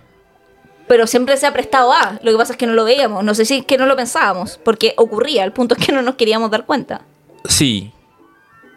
No estoy dispuesto a afirmar eso antes de la, antes de la Primera Guerra Mundial, pero sí. Voy a decir que sí, que sí, ¿Cachai? porque, porque, porque el, el, el, el nivel de trauma y violencia que genera esas cosas, Sí. en qué momento explota, no sé, pero bueno, sí, veo tu punto. Bueno, y de ahí viene la tradición de los regalos, pues como de la idea de recordar el regalo de Dios que nos da a su Hijo Cristo en la tierra, nosotros nos regalamos cosas. ¿Cómo, llegamos, capita- ¿Cómo llegamos del nacimiento y el- de Salvador y el- y el- a, y el capitalismo llega y dice, al amigo secreto? No comprar pero Bueno, ¿cuáles son algunas tradiciones de Navidad para cerrar ahí este eje? Después que hemos hablado de la TV y la Navidad y películas, tenemos el cola de mono, Muy bien. muy, muy curado, porque es una weá que tiene agua ardiente y leche. ¿Qué chucha esa weá? Agua ardiente, agua ardiente. Tomáis en on- onda, ni siquiera pisco, agua ardiente. O sea, esa weá es como que te- se, te clavó un fierro y no tenía alcohol, hermano, echa aguardiente. Esa, Esa- weá desinfecta mejor que el alcohol gel. Puta, es- esa weá le quita el óxido de los clavos, esa weá- O sea, de hecho, para la pandemia nos deberíamos haber lavado las manos en aguardiente. ¿Qué weá alcohol gel? Y Porque habríamos- el petaco- y- y habríamos Yo creo que si hubiéramos tenido en la pandemia petacas de aguardiente y es como enjuáguese la boca llegando a su casa con aguardiente, tómese ese aguardiente y lávese las manos con aguardiente, el COVID baja 10% de mortalidad. Yo creo Ya que te lo habríamos, aseguro. habríamos tenido un mes encerrado listo. Eh, el arbolito Pascua también. Sí. Una Navidad, los adornos, los ¿Tienes luces navideñas. Pero pequeño. ¿Qué tan pequeño? Pequeño, no sé. Como 20, 30 centímetros. Esos arbolitos de. Ya, tu gesto es como de 50, pero está bien. No, no, pero 40. Pero los arbolitos que ponís como sobre un velador. Ya, sí, sí. ¿Cachai? Bien. Esos arbolitos. No.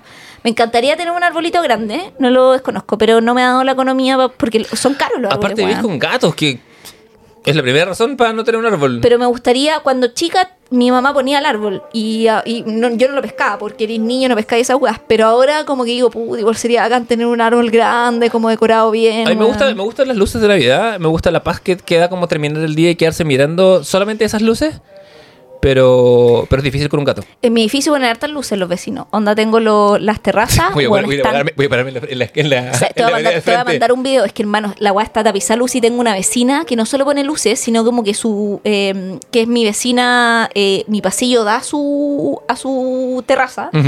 Y su terraza da como una pared interna del edificio.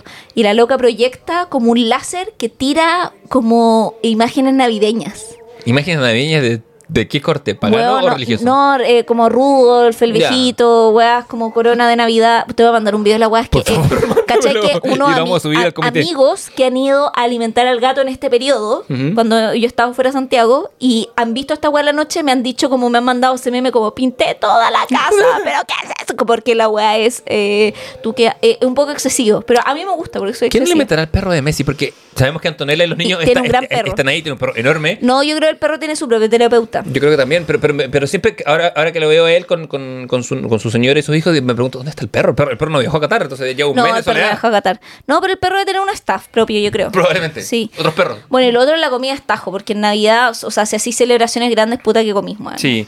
Eh, eso también viene un poco eh, heredado también de los... em, de los países donde se celebra la Navidad en invierno porque las comidas son muy calóricas, ¿cachai? No, no es comida fresquita Mm. O sea, de ahí una tradición del pavo, po, que Bueno, no es, o sea, es gringa. De- y el pan de Pascua también, que es una, una cosa... Pan de Pascua y cola de mono. O sea, bueno, la cola de mono lleva leche condensada. Con esa agua te digo todo. Y aguardiente, aguardiente y de 40 leche. grados, leche y leche condensada. Y leche condensada. Y por otro lado, esa otra, el, el pan de Pascua con... No, el pan de. Pascua es cualquier wea, o sea, como ya fruta confitada. Confitada. Esa wea es como que te es como in- inoculando azúcar en una fruta. Eso va, a ser, eso va a ser un efecto una travesía por la nieve y llegar a ver a alguien que vive dos pueblos más allá, pero, pero mientras tanto, no. Yo creo que la gente del Titanic le deberían haber dado cola de mono. Se hubiera salvado más gente. Sí, no habría vivido hipotermia. Jack No. sobrevivía. Jack aferrado, sobrevivía. aferrado pan de Pascua. Con un par de shots de leche de mono, no lo hacía. Como conclusión, podemos decir que el cola de mono es la solución para todo, para todos los males. Yo encuentro que la Navidad vale la pena ya vivirla solamente por el cola de mono. Que yo tengo que preparar para esta Navidad. Que mañana va a estudiar el cola de mono. Sí, yo igual he hecho cola de mono, pero lo hice muchos años atrás, como puta, fácil unos seis años atrás creo que hice cola de mono con mi tía. ¿Ya? Pero no es tan difícil porque se hace el pisco sour y otros tragos, este te, te involucra cocimiento nomás, pero co- Sí. cocimiento no de que estés cocido, sino cocimiento de que tienes que hervir la leche. Cocimiento pero... antes y cocimiento después. Sí, pero bueno, y queremos nada despedir este segmento deseándole a todos los deseosos una feliz Navidad. Sí, lamentablemente para el ocio, este es domingo feriado, el día que ustedes están escuchando esto, pero bueno, eh, ¿hay algo más flojo y más ocioso que un domingo feriado? Nada.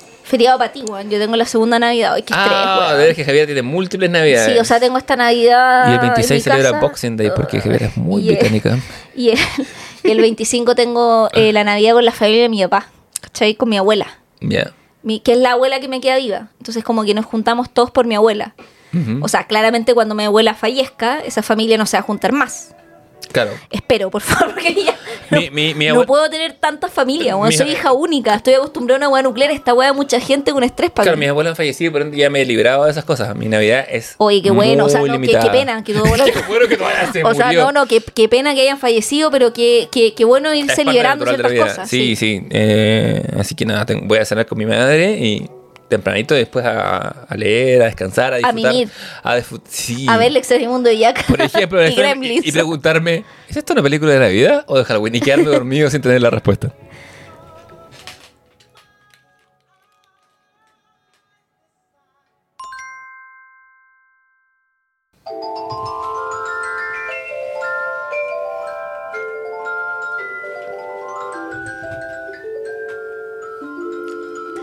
¿Qué sección ha vuelto en gloria y majestad? ¿Qué sección que parte con una tonada tan eh, tradicional y clásica de otros tiempos, de otra, de otrora, eh, allen- allende la barrera del tiempo?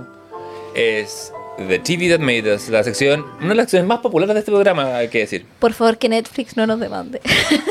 Por favor, necesito. Necesito ayuda. No, tengo que quiero terminar el 2022 demandada por una multinacional. No más, por favor. No más demandas. No más demandas. Eh, oye, esta sección viene con un poco de refilón de lo que veníamos hablando la semana anterior. Sí, como que nos faltó espacio la semana anterior. Sí, porque ahí descubrimos nuestro amor inconmensurable por Gilmore Girls, Sí. lo que me lleva a decir, a mi Sherman Paladino. I love you. te amo por siempre. Y Carol King, te amo más aún. Tengo que decir que a mis 41 años, Puta, qué buen tema. qué buena, que- qué buena intro, más Y qué buen disco. El tapestry es increíble. Lo que te iba a O contar. sea, pff, a- mira, a- pff, quiero hacer más ruido en el micrófono. pues, después de cinco no- minutos- cinco minutos después. Minutos. Para decir lo buen disco que es weá. Tengo que, tengo que confesarte lo que te estaba empezando a contar. Que a mis 41 años reparé que hay un gato en la portada de este disco. ¿No, sab- ¿No te cuenta? Lo había visto toda la vida y me había fijado en ella.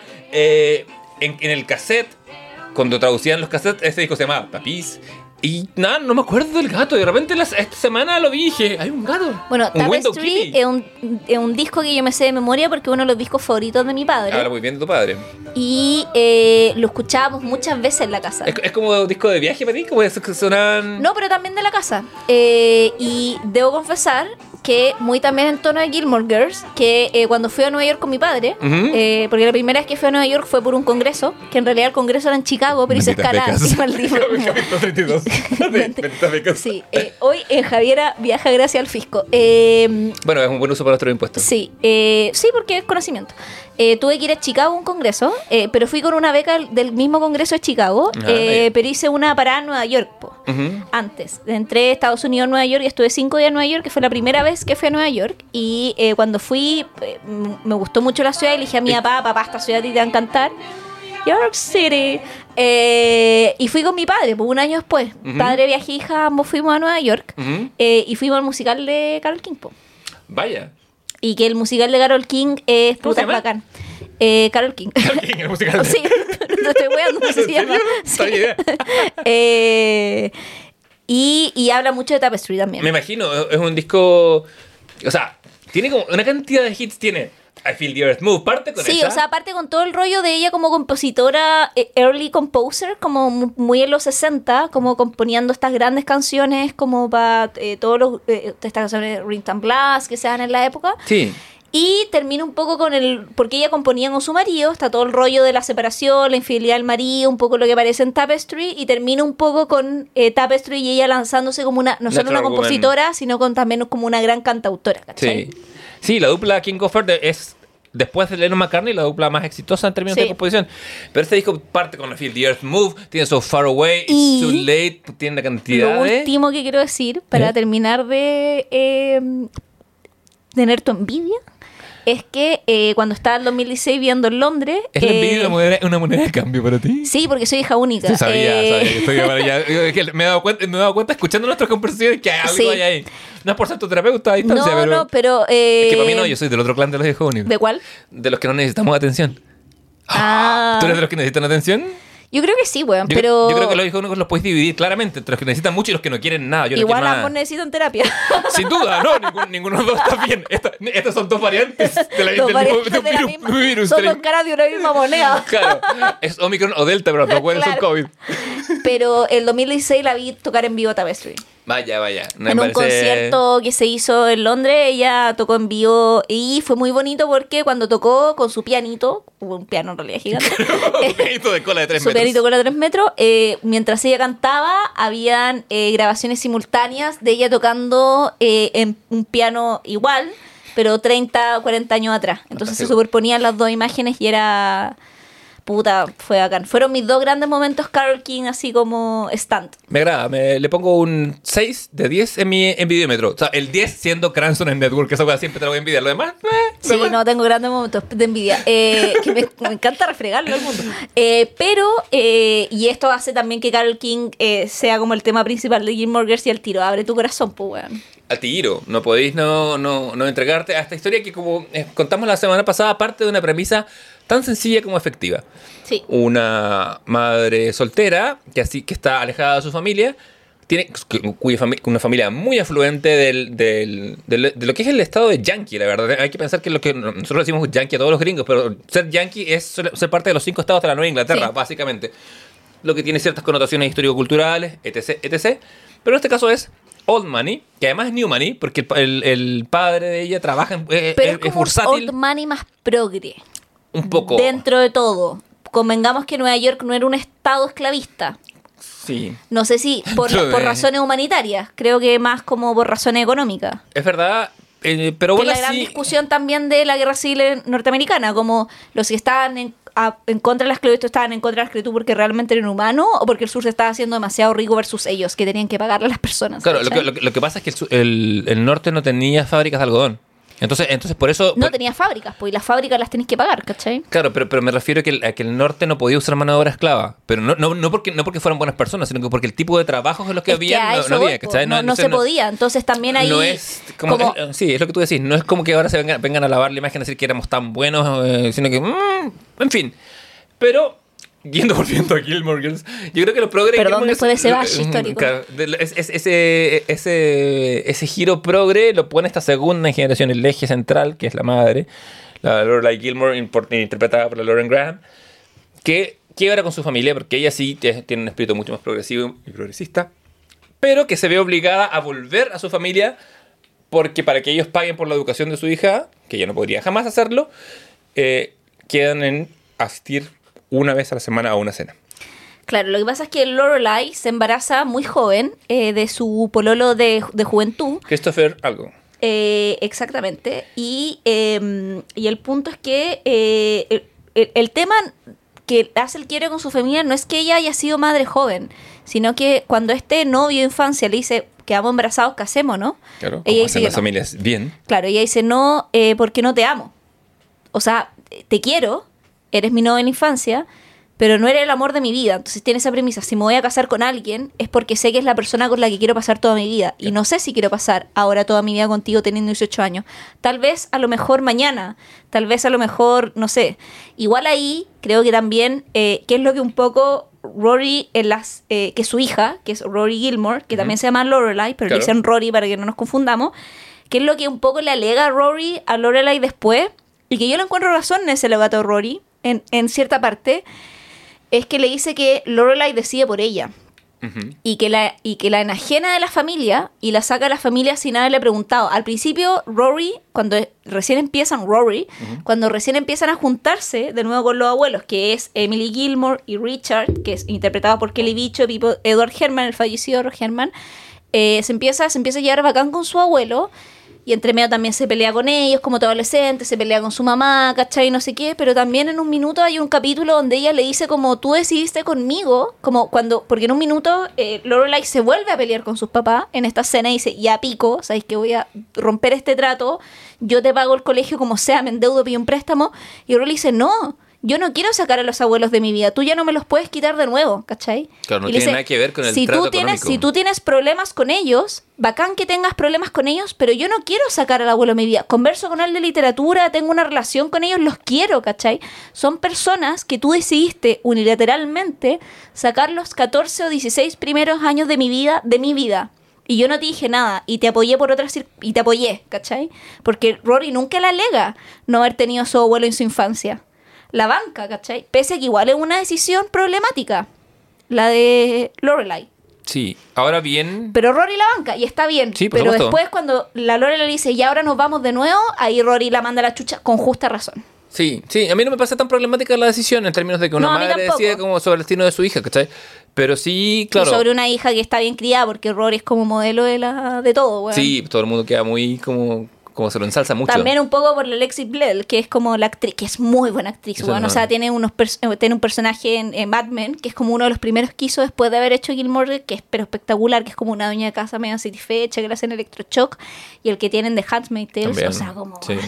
tiene un, un bagaje de range. Con poco, decir. hace mucho con poco. Hace, Sí. hace mucha diferencia con, con, con, con poco la actuación. Es muy eh, meticulosa en ese sentido. Es muy eh, minimalista. Sí, esa, esa es la Esa es palabra. la palabra, una actriz minimalista. Y, y, y hay pocas actrices así en tele, weón. Curiosamente, siento que uno esperaría que la tele debiera ser el campo para. Absolutamente. Súper, muy, muy actriz de minimalista. Pero bueno, y, y está, ellos son, en la familia finalmente Gilmore, el elenco principal de la serie. Claro, hay un, hay un cosmos que los rodea de personajes, sobre todo en el pueblo, que es un pueblo pintoresco, medio imposible, medio muy como de caricaturizado de, de la Nueva Inglaterra, que es Stars Hollow, que está en Massachusetts, en, o sea, el estado de Boston, en el norte de Nueva York. Y donde está, bueno, está Luke, que es el interés amoroso de Lorelai, lentamente, que es el tipo que está a cargo del, del diner del pueblo, está el alcalde del pueblo, está, bueno, como la semana pasada le pegamos una repasada al, al cast of characters. Y en general, un, capítulo medio de Gilmore Girls se, se, debate entre alguna situación madre-hija o con una situación con los abuelos y estos personajes pintorescos del pueblo. Claro, y son capítulos más o menos conclusivos, que como que conclu- y siempre tienen esta lógica de los capítulos como eh, gringos, que tienen como una trama principal Claro. y una secundaria. Entonces la, La historia A, principal, historia la historia A siempre está en la familia Gilmore y la historia B siempre es como o de la familia Gilmore con alguno de lo, el cast de reparto o historias entre el cast de reparto, porque el cast de reparto empieza a tener también, a medida que avanza la serie, sus propias líneas argumentales, como, no sé, eh, lo que pasa, toda la historia entre la señora Kim, por ejemplo, y su hija. O sea, como... Claro. eh, en, algún momento, en hay- momento Kim se va a vivir con, con la Gilmore porque no está peleada con su mamá. Claro, entonces ahí hay toda como una, una línea argumental paralela, un poco. Suki también tiene como toda una, una, una línea argumental por sí misma, entonces como que ahí van a un poco como... eh, también un poco lo, lo que pasa con Jess, eh, con el personaje de, de Jess Mariano, que también veo que se pelea con su tío, entonces como que empiezan a tener ahí líneas argumentales en paralelo también a la familia Gilmore, que siempre es la que mueve la serie, pero los personajes eh, secundarios empiezan a tener también mucho protagonismo.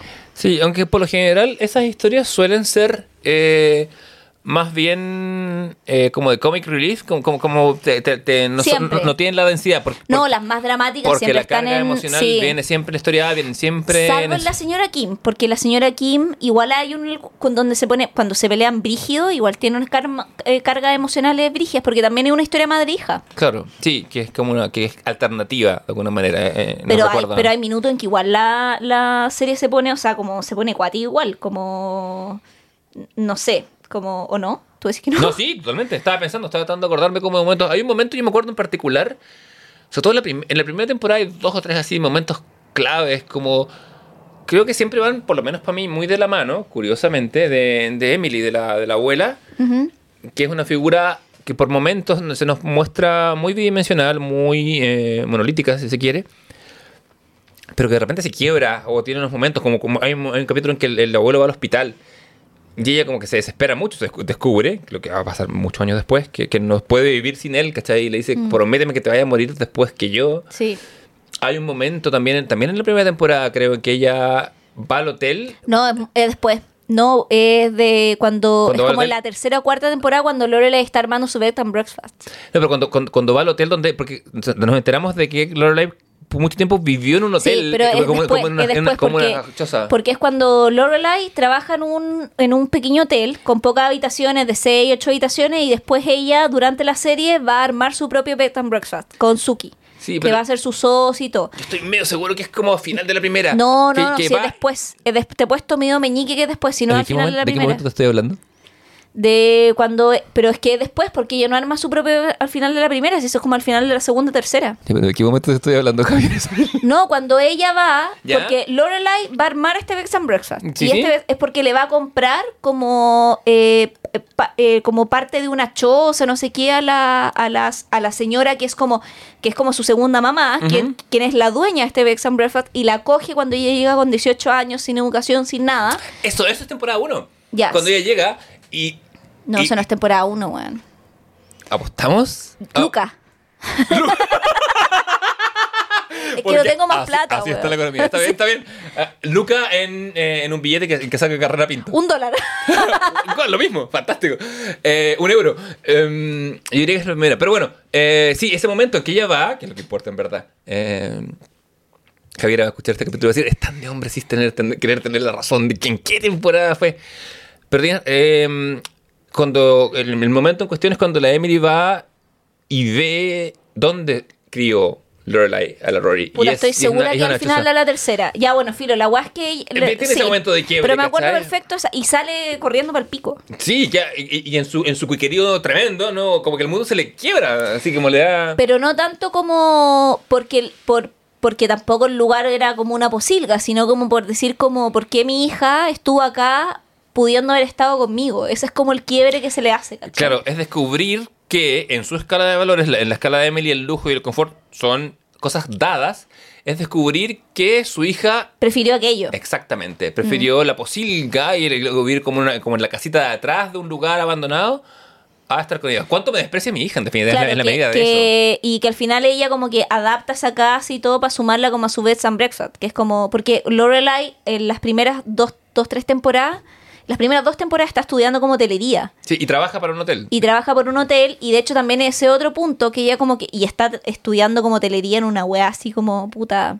no sé, la Universidad de Springfield, una, una wea muy kuma. La Universidad Rey León, no sé. Eh, Pero está estudiando una weá muy kuma eh, y saca este título como administración en no sé qué y tiene como una graduación y va Richard con Emily también, ¿te acordás? También. Y también ahí están con cara de póker como nuestra hija se está grabando una weá muy mediocre, ¿cachai? Pero como, y Rory está muy orgullosa y ahí Rory también tiene un quiebre con los abuelos porque encuentra que los abuelos miran en menos esta weá. Y Rory ahí como que les para el carro también, como diciendo, weón. Ustedes miran en menos esta weá que hace mi mamá, pero mi mamá tiene, oh, trabaja todo el día, me crió a mí, mantiene una casa, ¿cachai? O sea, a mí nunca me faltó nada, como... Y ahí los abuelos dicen, chucha, ya, como que ahí eh, bonito también que Rory se enfrenta a ellos, pero de manera creo que mucho más... Porque Rory es mucho más dulce que Lo- Lorelai igual. Sí, es porque tuvo lo que Lorelai no tuvo tanto. Que fue contención. Sí, condición emocional. No, Lorelai tuvo claramente los privilegios eh, como de la pecunia, pero más allá de eso, ¿cachai? Sí, sí se, se deja entrever que si bien intermitente, su relación con su padre es, muy, es mucho más afectiva, ¿cachai? Porque papá pasaba, nego- pasaba afuera en negocios, pero se llevaba bien con ella. No así con la madre. Claro, y ahí eh, eh, es interesante la primera temporada porque la primera temporada termina con Max, que es el papá de Lorelai, de Rory. Max. Max es el profe. Ah, ¿verdad? Max era el profe. El Pero papá es Christopher. Max le. Sí, Ma- Max Medina, Sí. Max, que era el profe de Rory, profe del colegio, Sí. le pide matrimonio a Lorelai. Y como que ella acepta, de verdad. Y Max igual era un buen pretendiente. Sí, y él es el único que no vuelve en el... no, en el, en el, en el comeback. Sí, y por cosas como de guion. Sí, como que no, no, sí, eh. ni siquiera porque el actor no quisiera. Pero es que está como cerrada esa historia igual. Es que mm, Max era un muy buen hombre, eh, Profesor pero, de literatura, lo cual lo convierte en un muy buen pero hombre. Lorelai no lo Pregunta. amaba nomás, pues weón. Claro, no basta con ser buen hombre. Claro, y pero Max es el que se da cuenta. Porque como que Lorelai dice, fi, como que Lorelai está muy como, weón, ya soy vieja. Como que no puedo seguir luchando por esta... Que un, un poco el rollo de Lorelai a lo largo de la serie, como tomé esta decisión a los 18 de no casarme con un buen hombre, porque el papá de Rory no es un mal weón, tampoco. Es un poco saco hueá en el sentido de que es joven. Claro, pe- pero no es una tiene- mala persona. No, porque no, no, existen no, malas personas. No, no es una mala persona. Andrónico a lo- Luxic, a lo más- existen malas personas, Es un, es un buen responsable por lo bajo, pero Donald Trump existen malas personas, ¿cachai? Como el diablo es una existen persona. malas personas. El diablo es magnífico. El diablo El, existe, el diablo, el diablo existe y es magnífico. Eh, pero, ¿cachai? El loco no es mala persona. Puta, es medio hueonado, pero no es per se una mala persona, ¿cachai? Eh, igual no, no hay como malas personas en esta serie un poco. Mm, ¿Pasan los autos? Personas Mm. cuestionables. Claro, yo creo, yo creo que, por ejemplo, Christopher tú no se lo recomendaría a ninguna amiga. No, no, ni cagando. Pero. Pongamos, pongamos esa vara. Sí, a, Ma- sí. a Max sí. Max sí, po, Max sí. Pero Max solo se da cuenta como que Laura no lo ama, porque Laura ama a Lucas, po, weón, desde el inicio de la serie. Sí. Antes que ella se dé cuenta, porque falta bastante. Porque no- y de hecho, antes que Lucas se dé cuenta, porque los dos en el fondo, es que es como muy esto de Friends to Lover, esa es la lógica del... Una transición común. Y un arquetipo de la literatura también, y de la televisión moderna, ¿cachai? Como... Especial, sí. Y de las películas Hay y una todo. serie que se llama. Friends, que se trata de eso todo el rato. Entonces, y que también tiene que ver un poco con las relaciones de Rory también, como, bueno, igual ahí no tanto, porque creo que Rory es siempre más objeto del deseo de, porque tiene tres grandes novios, que es como Dean, eh, Eh, Jess y finalmente Logan. y finalmente lo Ya, ya, ya, ya al, y, principio, va al principio tiene esa wea de y de, Dustin. y va de- de- y sí, bueno, y va de más a menos, weón, porque Logan a mí el que menos me gusta, weón. Um, Logan es mi segundo, el que menos me gusta es Dean. El que menos te gusta es Dean, bueno, es que, es que, puta, es, que, es que tiene... Es que tiene un muy mal cierre con Dean. Pero si no fuera por ese cierre, porque el cierre con Dean es caótico. Es caótico, complicado, él está casado, se mete con ella, ella tiene su primera vez con él siendo un hombre casado. Es que es caótico. Que es Yo creo que eso le Eh, cierra muchos puntos a ah, Dean. pero yo a Dean nunca me gustó no, tan- como- Es un buen tipo. eh, es pero- que Dean es el chico del pueblo, po, Sí, weón. po. Y le queda, puta, voy a decir una weá muy funa, pero le queda corto a Rory, po, weón. ¿Qué es Rory necesita un weón más inteligente. Bueno, eso es lo que dice. Como todos los personajes que la conocen a ella saben que sí. que que- Dean, o sea, Dean es como el chico que le puede gustar cuando tiene 14, 15. Y así pasa. Y pero- después cuando llega a este colegio cuico y empieza a leer más. Necesita a Milo. po. Me, me estás- me estás diciendo que leer reduce tu universo de pretendientes Todo el futuros? tiempo. Sí. Todo el tiempo. Eh, eh, mientras se abre nuestra mente, se reduce el, el número de candidatos O sea, hablamos de basto y tendido de eso antes de grabar este podcast. es verdad. Yo hice infidencias de algunos exes, que son Sí. unos imbéciles. Vamos a decir, eh, pero, pero es una gente que, hay gente que no lee. Pero bueno, vamos, ¿qué vamos a hablar de? Tiene- tiene- tenían otros valores. Eh, do, re, mi. Pero bueno, pero pero sí, pero Dean no es mala persona tampoco. No, no es una mala persona. ¿Cachai? No es. Pero Logan me cae un poco más mal Te cae mal porque es un cuico que, que, ha- que hace, que ostenta su... y que como. Porque, porque Dean es como. ¿Sabéis que Dean como que caga porque el weón tiene como herramientas cognitivas limitadas? ¿Cachai? Dime que soy tonto sin decirme que soy tonto. Ya, pero es como eso, pero no es mala persona. Pero Logan no tiene esas herramientas cognitivas limitadas porque ha tenido privilegios, plata, capital cultural. Y el weón lo sabe y se aprovecha a veces y usufructa de ello de manera no ética. Sí, ¿Cachai? sí, y por eso está en el fondo al final de mi lista, weón. Pero Logan, pero Logan tiene estilo. Cosa que ninguno de los otros dos tiene. Ay, Milo sí tiene, weón. Pero un Ah, estilo, como, un como estilo de póster de, Jesse vagabundo. James. Con razón. Tenía esos pololos que, que Con me razón tenía esos pololos. Si, los, si los vagabundos son lo tuyo. No, no lo son. Ahora no lo son. Ah, pero pero em, lo fueron. lo fueron. ¿Y eh, cuál es tu personaje favorito? ¿O uno de tus per- Yo tengo dos. Logan, no me tiene. no, voy a meter el dedo en la herida. Me gustaba harto Logan. Eh, yo creo porque, porque tenía, tiene la. O tres, tus tres favoritos. ¿Tres favoritos? Mm, estoy tentado a decir Emily, Lorelai y Richard, pero déjame darle una vuelta. Déjame, déjame, ser, déjame hacer mejor respuesta. Eh, voy a decir el guitarrista de la banda de Lane. No, ya, pero personajes reales. Pero ese weón. ese weón era un guitarrista de verdad, de una, de una banda de heavy metal muy poco conocida. Y el weón se agarró esta pega y, y la, la cabalgó los años que pudo. Em, Yo tengo claro mis tres. A ver, adelante. Eh, Paris, Paris Geller, por Ah, por supuesto, supuesto que- porque es mi alter ego. ¿Cuándo, que cuándo, cuándo como- tu, cuándo tu tatuaje parece que Bueno, se viene. Eh, que era un personaje recurrente en la primera temporada y después fue ya estándar en la. Y París al principio era como esta frenemia de Lori, pero se ganó nuestro corazón. Totalmente, totalmente, a punta de perfección. Y la actriz es muy buena porque es muy chistosa y después hace en How to Get, uh, eh, to Get Away with Murder, ella un protagónico también y hace un papel dramático muy dramático. Y está como en una tecla todo el rato, como que una buena que sufre caleta, cero humor, cero chistología. Y en Gilmore Girls es pura chistología y pasa de esta serie muy chistóloga, porque su personaje es chistólogo, Sí. convengamos. Ahora es loco por el entorno también. Ella se mantiene en, en la serie. Lo que- el pero su, su, su, su personaje es como fuente de chistología Sí, durante pero- toda la serie. claro, el reencuentro es escape chistólogo. Claro, es- pero es, es el humor de un personaje que se toma tan en serio a sí mismo que nos da risa. Que alguien, que alguien así se pueda tomar en pero serio. la actriz es chistosa, ¿cachai? Como... Sí, sabe lo que está haciendo. No, Exacto, es, no, es, no como- es casual. No, po, o sea, como que logra esa chistología por la interpretación también. Si la chistología no es solo el guion, que esa persona pueda embrace de guion y hacerlo, ¿cachai? Claro, claro. Y Eh, en eh, How to Get Away with una persona Murder tan del teatro. eh. eh, lo, lo logra hacer, eh, eh, hace una guay muy dramática. Bueno, ya, Paris Geller me gusta mucho. eh, Emily Gilmore. Sí. Eh, uno de mis. De, mm, no digo Rory y Lorelai porque las, como que las cancelo estos tres protagónicos porque puta, son las protagónicas, llevan toda la escena, entonces es difícil no amarlas, ¿cachai? Pero. Y eh, mm, mi otro favorito Pero- pero es Kirk. Ah, Kirk, sí, también. En, en Son mis tres En su favoritos. Paris y Emily. Son mis tres favoritos de la serie. Mm. Ahora, porque creo que tus favoritos van cambiando con el tiempo. Como el principito. Sí. Es que yo creo que mi favorito, o sea, yo creo que Paris se ha mantenido, pero yo creo que, por ejemplo, antes me gustaba mucho Suki, ¿cachai? Ya, sí, entiendo. Y ahora creo que Suki no, me encanta el personaje de Suki, pero creo que ahora no me gusta tanto. Creo cuando, obviamente, cuando más chica, la primera vez que, ve- vez que vi Vicky Gilmore me gustaba mucho el personaje de Yes también. O sea, porque uno me gusta Milo Ventimiglia, que el autor, pero, o sea, el actor, pero también porque era como el chico que lee, ¿cachai? Inevitable. El Eh, chico que lee y es pobre, ¿cachai? Así que me metí a estudiar una carrera donde encontrar 40 de esos. Y ahora estoy casada con uno. Hace 10 años. Éxito. Vamos a editar esta parte. Presentando nuestro podcast Gilmore Girls me cagó la vida, en el que vamos a comentar capítulo a capítulo momentos que fueron traumáticos y relevantes. Yo creo, Habiendo podido escoger un Logan, una se quedó con Milo Ventimiglia. a, a mí me gusta la, la seguridad arrogante de Logan, que hace mucho eco con la personalidad que yo tenía cuando tenía veintitantos años. Como que, como que eso me... A ti te gusta Logan, te tengo cachado hace rato que le estáis haciendo una apología al weón. encanta, me encanta. Me encanta, muerta a todos los cuicos menos a Logan.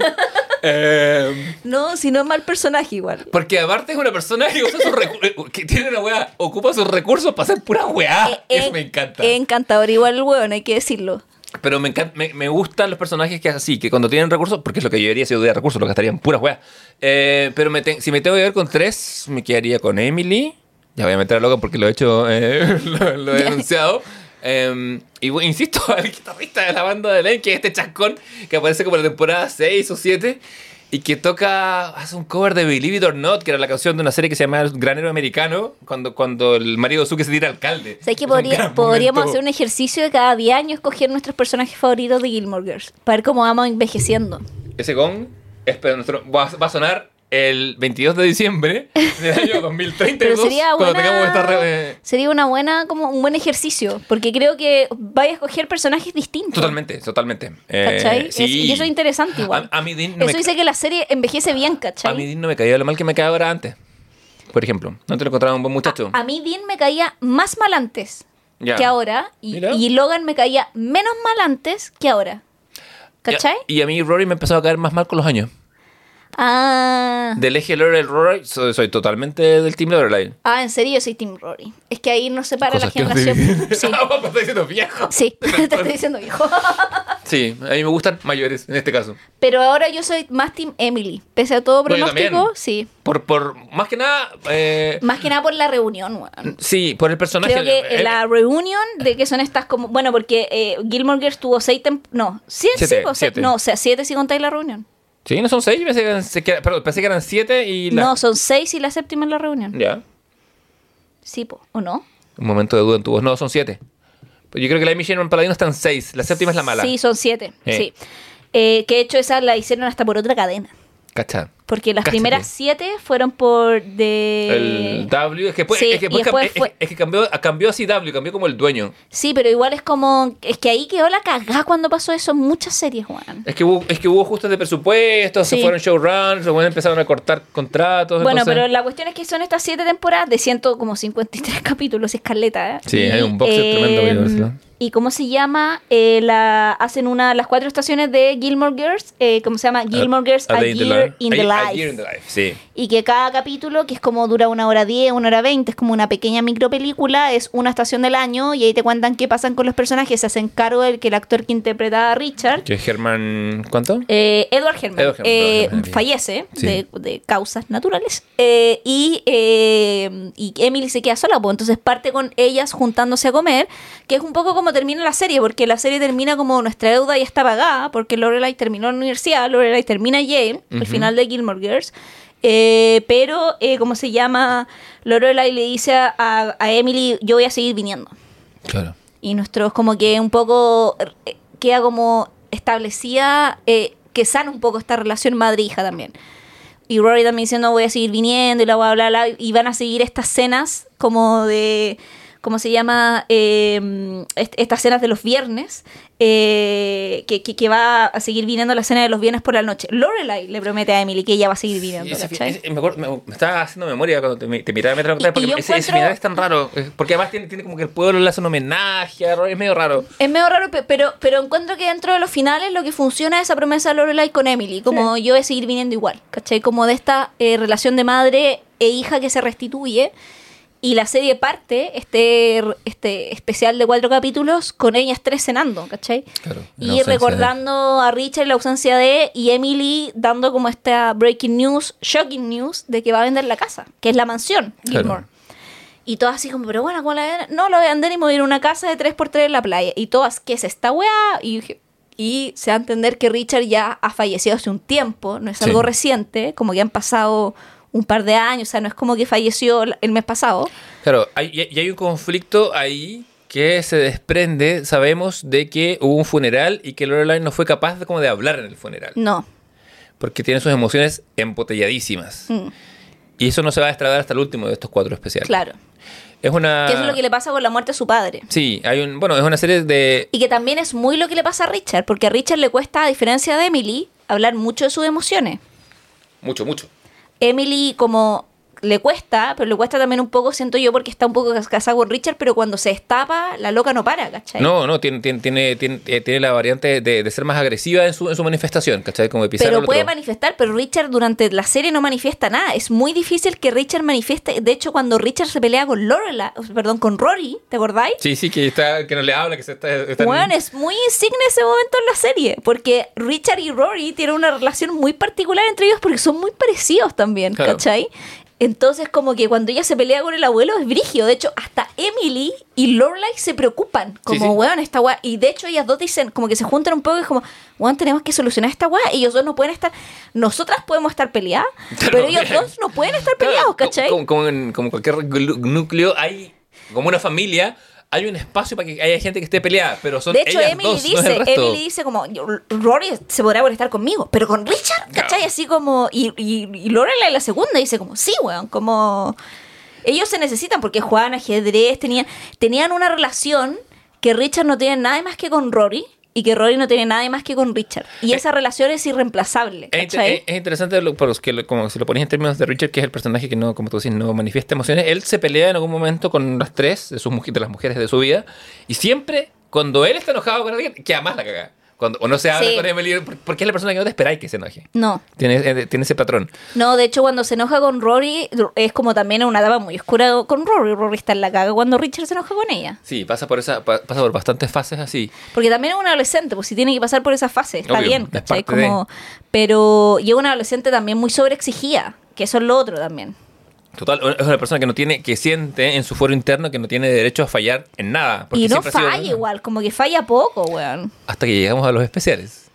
Que no sé si falla, pero. No sé si falla. Pero, se encuentra con el fruto de. O sea, con, con salir al mundo, como. eh, porque Igual dije que lo encuentre una falla. Habla muy de tu masculinidad. No, no, no, no me, ref- no me- es que no, no- no me, no me refiero a. No eh, lo sé, amigo. No me refiero a eso. Si, si me dejas ¿A eso lo del final? si me dejas- si me- no me refiero a eso. Con- a eso. Al asunto del final. Me refiero a.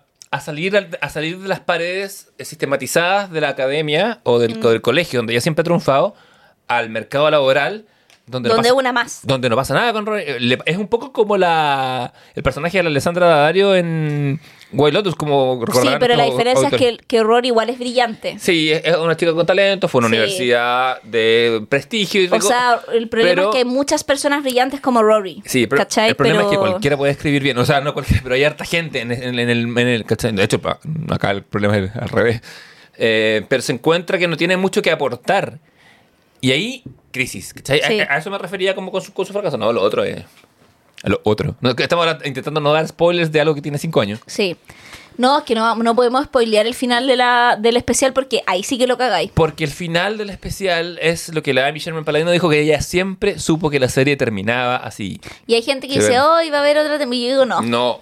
No, ahí termina bien. Sí. Además que uno ya sabe cuál, porque dicen como, hay gente que dice, ay, pero saber quién es, tú sabes, en relación al final, como quién ¿Quién es el la... que hizo eso con? Claro, que, pero que- no. que- quién es el causante de esa situación, podríamos decir, el ejecutor. El ejecutor. Eh, pero da lo mismo que sea el ejecutor, porque tú puedes decir ya, hay, hay tres posibilidades Sí. de ejecutores, pero al final, porque son tres po, las posibilidades, pero al final, O cuatro. O cuatro. Está sí. Chewbacca. Sí, no, pues Chubaca el tercero. Ah, yo estaba. Ah, es verdad, tienes razón. Sí, razón, pues son tres. Sí, sí, todo. Pero da lo mismo al final, porque eso no es lo importante. Absolutamente. ¿Cachai? Lo importante es el hecho de.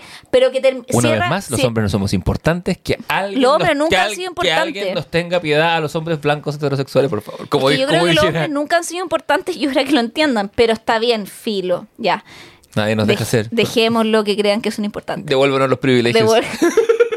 Que nos roben de, los regalo, de regalo de Navidad, privilegio masculino. Un privilegio. Un privilegio. Un privilegio. Un Solo pri- uno, ni siquiera la caja. un Oh, privilegio. weón, ¿sabes qué? a tantos ex les mandaría por mail un, pri- chocolate sí, privilegio, Por mail, ni siquiera una foto. un meme, weón, por Twitter. Acá está, toma tu privilegio. este es el weón, privilegio que tengo tan- tantos flashes de Vietnam ahora eh, en este minuto. Em, Respira, respira, Javier. Oh, bebé. Ya, pero a lo que iba con eh, Rory, que independiente de eso, el final de Rory es muy cíclico al de Lorelai, pero con ciertos matices también, ¿cachai? Como... Porque Sí. su historia ha sido distinta. Entonces, como que... ¿Y eh, qué significa también para Lorelai? Porque yo Claro. siempre pienso en ella primero. Eh, como... porque está más cercana a su edad. Porque estoy más cerca. Porque en esta, en esta altura de la vida, mujeres con hijos... eh, Pero lo, porque es un poco, o sea, ¿qué significa que, a una, que un personaje evite, y esto es está escrito en todas las tragedias, evite un destino trágico y el destino se sucede igual, pero con Claro. matices. Con matices que hacen toda la diferencia, creo yo. Porque no es trágico lo que le pasa a Lorelai. O sea, Rory, pero no es trágico. No, no, no, para nada. Es lo que Lorelai siempre quiso evitar. Y Rory también, en cierta medida. O sea, no es algo que Rory. No es el lugar de Rory tampoco, ¿cachai? Claro, nunca ha sido. nun- nunca ha sido ni mencionado. No. Como que no, no es tema. O sea, porque no se habla, porque precisamente la generación anterior se encargó de ello. Y también porque en el fondo nunca ha sido una, un proyecto de ella. Claro. O sea, como ni siquiera a largo plazo, porque nunca lo ha mencionado, ¿cachai? Entonces. Spoiler, aprende a andar en scooter. Pero no, es un- eh, ¿sabéis qué? Es un muy buen especial. Los capítulos están súper buenos. La, eh, vuelven casi todo. Eh, el fanservice está súper bien medido. No es Sí. excesivo en lo absoluto. Salvo por ese número musical, pero fuera de eso Ya, es, pero, poco. Pero yo, a mí me gusta mucho. No, lo, lo, con- lo veo con amor. El personaje de Emily es, pero hermoso en el arco, ¿cachai? Como ella se va como a vivir a esta casita de la playa, como que empieza a pinchar con este vecino. Sí. Es súper transparente encuentra, como... encuentra, encuentra pega como guía de un, de un- ¿Cómo se llama? Un museo de ballenas. De hecho, como que su hija está súper desconcertada, como porque es como que su madre está, pese a todo pronóstico, llevando mejor la muerte de Richard que ella misma. Sí, ese es un tema también. ¿Qué- Y ese es un tema muy interesante porque también un, fo- un poco como que Evelyn le dice como, weón, ¿por qué lo estoy llevando mejor pese a todo pronóstico? Porque ella estuvo con Richard. Entonces creo que el rollo de, eh, de, de, de Lorelai es que ella no estuvo con su papá y su papá se murió. Claro. ¿Cachai? Apuntes para una buena construcción de personaje. En Gilmore Girls pasa muchas veces que uno espera que A reaccione de tal forma y B de otra. A, por lo generalmente siendo el eje Emily y Lorelai, pero siempre hay un eje de dos personajes y los personajes reaccionan de maneras contrarias que después no hacen sentido. Y eso es muy, muy. Es un, es un- Mm. Y eso es clase guion básica. O sea, Sí, de hecho lo hemos visto inclusive, me- paréntesis, pienso en una en esta teleserie donde está Lisa, que fue como muy mediática en la televisión nacional. Eh, bueno, encuentran a Lisa muerta. Eh, Está o, muerta. o sea, bueno, la encuentran Spoiler, como... que no la vi. Bueno, ya, Pero pero, la vaya a ver, filo. Ya. eh, pero la encuentran... Procede a pasar el día de Navidad viendo dónde ¿Dónde está Lisa. Lisa? Mientras muere. Eh, pero la, la encuentran como semi muerta, pero Lisa muere. Entonces tenía a lo largo de la serie como los papás de Lisa, que está el personaje de eh, Siri de Alegría, que es muy como la madre que weón, llora y muy ese prototipo, y el Pancho Melo, que era el, el padre, que era mucho más como llevando la weá, y muy como en esta lógica de la emocionalidad en el rol de la mujer y la racionalidad en el hombre. Más cuando ella muere, porque muere en el quirófano, la encuentran como moribunda, ¿cachai? No la encuentran muerta, que eso es lo trágico. Y ahí creo que la eh, el guion es muy interesante porque la encuentran en el límite. Y esa guay es interesante porque te da... Porque el personaje tiene una acción, eh, eh, tiene un mínimo de esperanza de acción. Claro, y tú como Mm, sí. espectador estás ahí así como con ¿cachai? Entonces ya, la encuentran ahí y, y ella muere en el quirófano y entran los papás y el que se tú decís, la mamá dejar la caga y el que se quiebra el papá. Claro. Que ha estado todo el tiempo la, y ahí Pan- Pancho eh, Melo, que es bueno, un gran actor en Chile, eh, el weón da una cátedra de actuación porque es cámara fija ellos dos en el cuerpo inerte de su hija y él gritándole a los médicos y agarrándole el cuerpo como diciendo, weón, sálvenla, sálvenla. Y Siria de Alegría en una racionalidad total, ya se fue, deja que no llora, ¿cachai? Claro. Abraza al weón, lo contiene, se fue, deja que descanse, ella está bien, ella está bien, ¿cachai? Ella está bien. Claro, porque una persona ya ha hecho el duelo de alguna manera. Son, etapas, son movimientos distintos. Igual tiene sus racontos, ¿cachai? Porque de repente como que la loca está muy... Él está hecho bolsa la semana siguiente, ella muy en la racionalidad hasta que va a una farmacia a comprar como un paracetamol y ve como en una portada de diario una foto de su hija. Y la buena le da un meltdown en la farmacia. Lo cual es muy humano también, ¿cachai? Sí, y ahí sí. tú decís como, oye, acá hay alguien muy inteligente que está pensando el guion de cómo las personas se comportan en la Claro, realidad, son, ¿cachai? que- ¿Cuáles son los mecanismos que cada persona usa para lidiar con el duelo? Y ¿Qué que la weá no es un manual, ¿cachai? Y creo que Gilmore Girls anota mucho eso, ¿cachai? Como de que las reacciones no son, eh, no son de manual, ¿cachai? Totalmente. Y en todos los personajes lo profundamente inspirado en donde está Elisa. Eh, pero, pero aún así, de hecho, como tú dices, Emily tuvo a Richard en su vida y Lorelai no. Y por eso, cuando Lorelai se quiebra finalmente en el, al principio del cuarto y Mm. último especial, vuelve a un recuerdo de cuando ella era niña. Sí, que es muy bonito, Que es, una- bueno, que es un, que es un monólogo hermoso de la, de la Lauren Graham. eh, Y que la une también con su madre un poco. que te desafío a ver sin llorar. Yo sé que tú No, yo, yo, las lágrimas yo- con corazón, yo con dije, corazón yo- o- ojo, yo dije que yo lloraba con la ficción, más no con la realidad. Ah, verdad que sí. Yo pensé que corazón valiente te había quitado todas tus lágrimas a los seis años. No, ese es el tema, que yo me puedo emocionar viendo una película y lloro. El tema es que yo no lloro como en la vida real. No Claro. lloro en los funerales, no lloro cuando hay que llorar, ¿cachai? Y todos como, ¿estáis bien? Y yo, no, estoy bien, ¿cachai? No hay que llorar, decía Celia Cruz. Sí, no sé, pero por ejemplo, no sé, como cuando fue fuera Sí. de mi abuela, todos lloraban y yo estaba así, tranqui, ¿cachai? Como...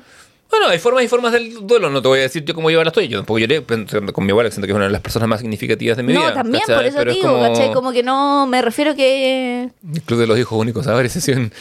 Eh, pero aún así, eh, pero anda, anda- pero también yo, yo- yo creo que lloró las dos veces que vi el monólogo que tiene Lauren Graham sobre su papá. Que la he visto dos veces este especial, ¿cachai? No, y además, o sea, si una... Yo tengo una muy buena relación con mi papá, Ah. ¿cachai? O sea, como... eh, Pero yo creo que con el tuyo me llevaría mejor. Yo creo que todos se llevarían mejor con Es mi que sí, papá. lo he escuchado de tu padre, O sí. sea, puta, ya, no quiero sonar como Electra, pero mi papá es un guan bacán, ¿cachai? Como que mi papá es como una. Es como un. eh, eh, ¿Cómo se dice? Un error de la Matrix en los padres en Chile, ¿cachai? Tiene su weá, obviamente. Dijo ella pensando en los tres invitados que No. llegaran pasado mañana. no vamos a hacer así como una, el hombre perfecto. Tiene evidentemente sus weas como todo ser humano. Obvio, pero vamos. Pero puta, un papá bacán, ¿cachai? Yo, yo soy la persona que soy em, gracias a mis papás, ¿cachai? Sobre todo como, eh, a- bueno, a ambos dos, no le quiero restar mérito a mi mamá en lo absoluto, ¿cachai? Pero, pero yo además soy muy parecida a mi papá y creo que la relación que tiene Rory con eh, Richard es muy la relación que tengo yo con mi papá, ¿cachai? Entiendo. Mm. Entonces me veo muy interpelada por esa relación, ¿cachai? Sí, sí. Eh, y, y Richard con Rory es bacán, po, sí, una relación bacán. Yo tenía esa relación y con yo mi tengo abuela, esa por ejemplo. relación con mi papá, ¿Cachai? ¿cachai? Entonces, como. eh, claro, en, e- en ese sentido, cuando veía ese monólogo de una hija hacia su padre y tú tenías un tipo de relación así con tu padre, eh, puta, te hace pico, po. Debe ser bonito tener una buena relación con su padre. Sí, Pero, es bacán. Lo siento que no, lo tenga, a- amigo. a- adela- adelante con una parte. yo lo Como el cele- lo 90% celebro. de Chile. Totalmente, Es un privilegio. Yo creo que un no Eh, sé si de clase, porque creo que. No, no, este, no, es un lo- privilegio de género, a lo lo- mejor. sí. sí. En género es más común, Creo que es un privilegio de género tener una buena relación con tu papá. pero más, más, más no todas las mujeres. Yo tengo, tengo una muy buena amiga que nos está escuchando. Saludos. Eh, ya sabe quién es, con quien de repente nuestras conversaciones terminan con un... Puta que, ¿cómo será eso de tener un buen padre? o haber tenido. ¿cachai? Pero, pero aún así, claro, es estadística más, más, más probable ¿eh? que Electra que Edipo, pues, ¿cachai? Como que los problemas son maternos. No, y tener también, o sea, el caso de mi papá, como eh, tener, como somos un un poco parecidos en el aspecto psicoemocional, como alguien que eh, te contenga, pero al mismo tiempo no te juzgue y entienda un poco tu, ¿cachai? Entonces, como mi papá tiene un rol muy intermediario en la familia, sobre todo entre mi mamá y yo, ¿cachai?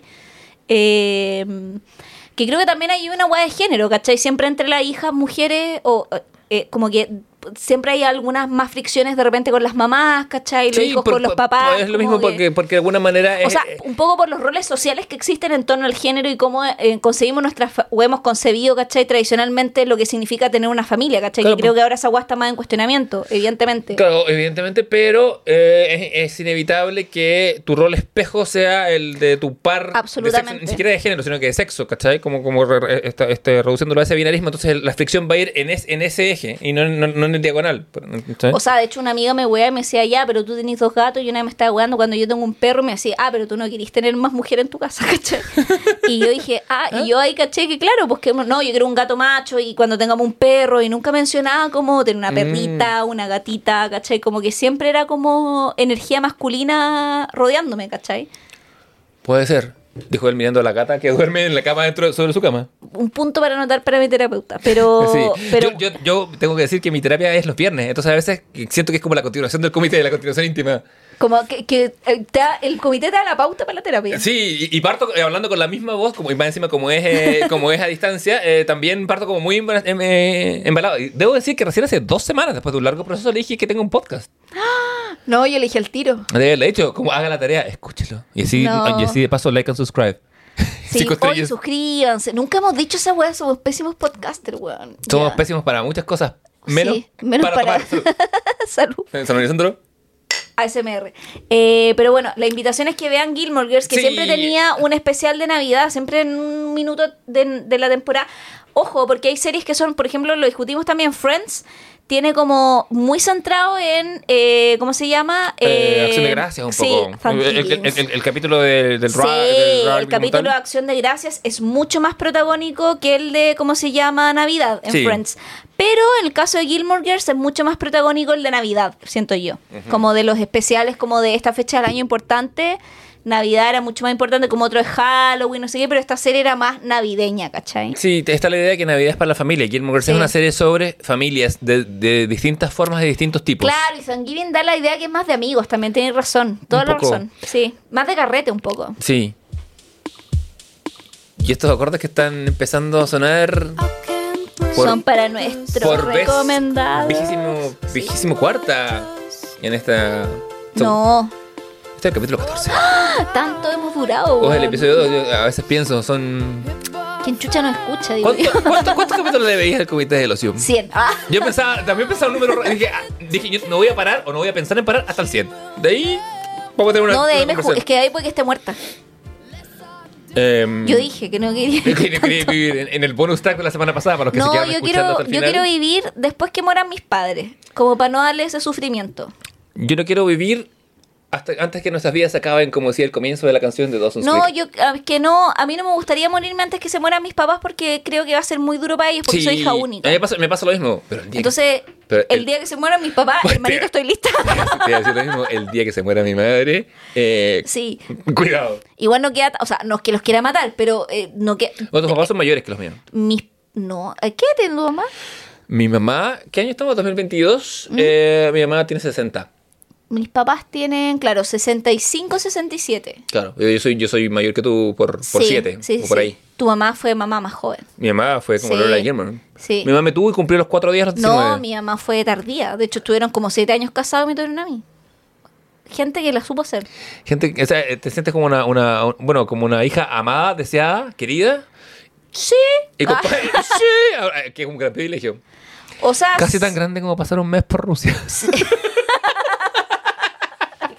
Me voy a esa weá toda la vida. Sí, sí, Ya, sí. eh, no sé Aquí- si lo debería haber contado, Aquí weón. con los zares. Fue, fue un gran. Javier, no sé. Javier, Romanov. Tengo fotos así con las tatuajes. Fue la casa de Dostoyevsky, pues, weón. Y toqué su Ah. cama. No tuve ninguna epifanía, pero filo. No- no te dieron ganas de cometer- su- de cometer toqué su- ningún crimen ni no, castigar a toqué su escritorio. y No, no tuve ganas de escribir ninguna novela existencialista. Ni de pegarle un hachazo a alguien. al No, menos. menos mal, weón. Pero. Eh, En otros momentos de tu vida sí, yo creo. Sí, en ese minuto no.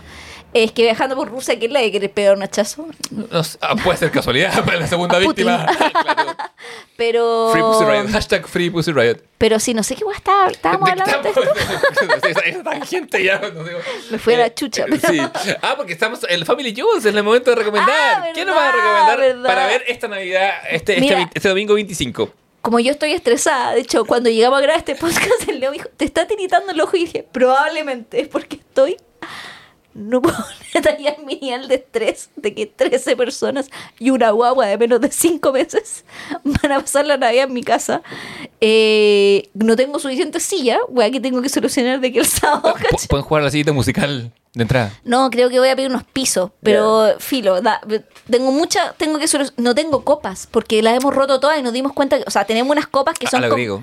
O sea, tenemos unas copas como de color y bacanas. Pero no tenéis 13, ni cagando. ni cagando, entonces Yo con suerte tengo dos de iguales. hecho, termina este podcast y me tengo que ir al supermercado a comprar copas, ¿caché? Porque no tenemos copas porque teníamos, pero todas se han roto y como somos dos personas en la casa, filo, Sí, nos damos vuelta entre las mismas tres copas, pero no tenemos un juego de 6, 12 copas, ¿cachai? ¿Quién chucha tiene un juego de 6, 12 copas? ¿Quién? La familia no, Opus. No tengo cubiertos. Oh, me acabo de dar cuenta que no tengo cubiertos, weón.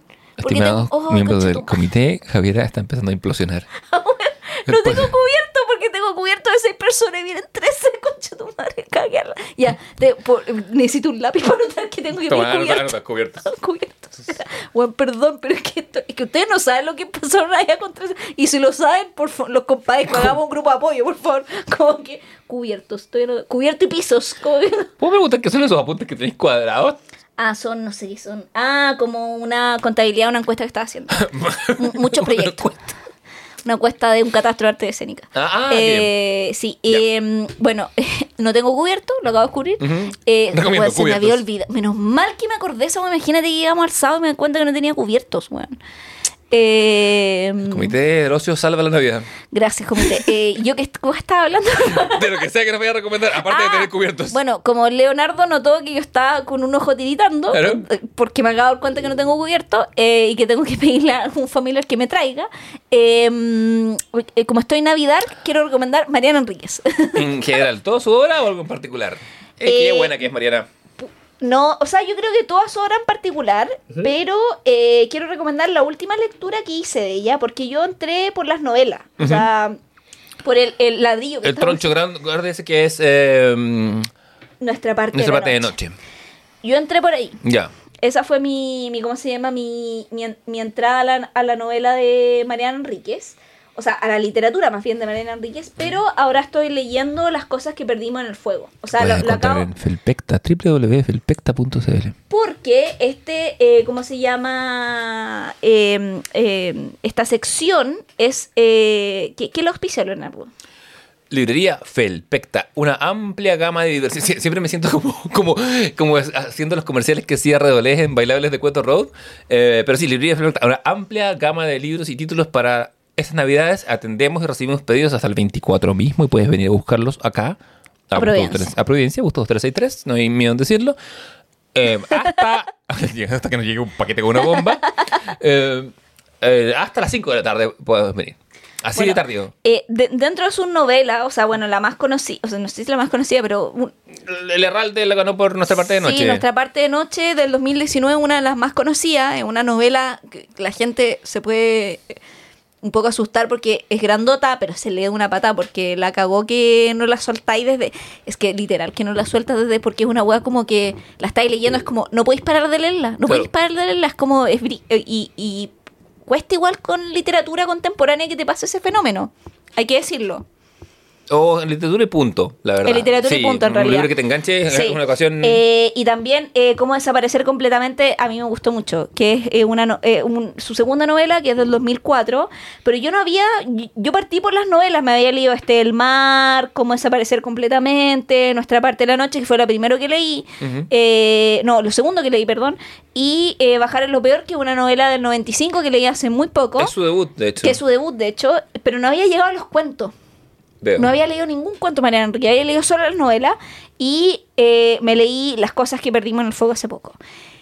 Y sentí más terror que cuando leí Nuestra parte de la noche. Porque creo que Nuestra parte de la noche, como una novela, es como un terror como a fuego lento. Como que hay partes en que no, pero en el cuento, como es más breve, como que el terror tiene que ser algo más encapsulado. ¿Cachai? Claro. Bueno, quiere Mariana Enrique, para quien no escuche y no la haya leído, es una eh, escritora, periodista y docente argentina que nació en 1973 en Buenos Aires eh, y que forma parte de lo que se conoce como el grupo de la nueva narrativa argentina. No sé qué tan nueva, porque Argentina tiene nueva narrativa argentina desde, bueno, desde el pre-boom, desde Borges en adelante. O sea, como que. Siempre hay algo. Pero, pero hay un grupo más consolidado. Pero es como, decíamos, como podríamos decir la nueva literatura narrativa argentina, ¿cachai? Eh, y ya es canónica, o sea, absolutamente creo yo, no sé, pero creo que Mariana Argentina ya forma parte del canon latinoamericano de esta época. Totalmente. Es ineludible. Eh, yo quiero complementar tu recomendación con el otro lado, que son sus crónicas. Eh, es muy interesante. Retratos, fetichismos y confesiones. Sí, muy, es muy, muy interesante porque a lo largo, todo lo que ella eh, ensalza y elogia, en el otro lado, e informa su poética. Al punto, ella habla, habla constantemente sobre el, la representación en ficción, por ejemplo, entre la homosexualidad masculina. ¿Por qué la homosexualidad femenina se ha vuelto este fetiche de como, como porno de lesbianas, básicamente? Y no pasa lo mismo con los hombres. Siento que ella dice, a mí como mujer me excita ver a dos hombres. Y eso lo vamos a ver en su poética y en su novelística bastante. Eh, todas las cosas que habla de aspecto, todo tiene, es, es- es un- hace como un, es como una, es como el, el reverso de su, de su ficción y es un, es un buen libro que lo edita acá la, la UDD. Eh, más no es mi recomendación de esta semana. Eh, Sí, bueno, yo quiero cerrar esta recomendación Sí. para que lean cualquiera de los formatos de Mariana Enrique, sea sus cuentos o sus novelas. De repente puede, creo que es una buena opción partir por los cuentos porque son más breves y al tiro van a cachar el tono de su literatura. Eh, tiene novelas también de distinta extensión, como eh, este del mar es una novela, más corta, Sí. que por ejemplo Nuestra parte de la noche, que es un- más un novelón, donde no sobra nada, un novelón muy bien escrito, Eh, pero también eh, recomendar esta autora un poco de siniestra, de lo terrorífico, eh, de este terror como un poco subcutáneo también, porque eh, es- un terror que es súper cotidiano y, y no tan como fantástico.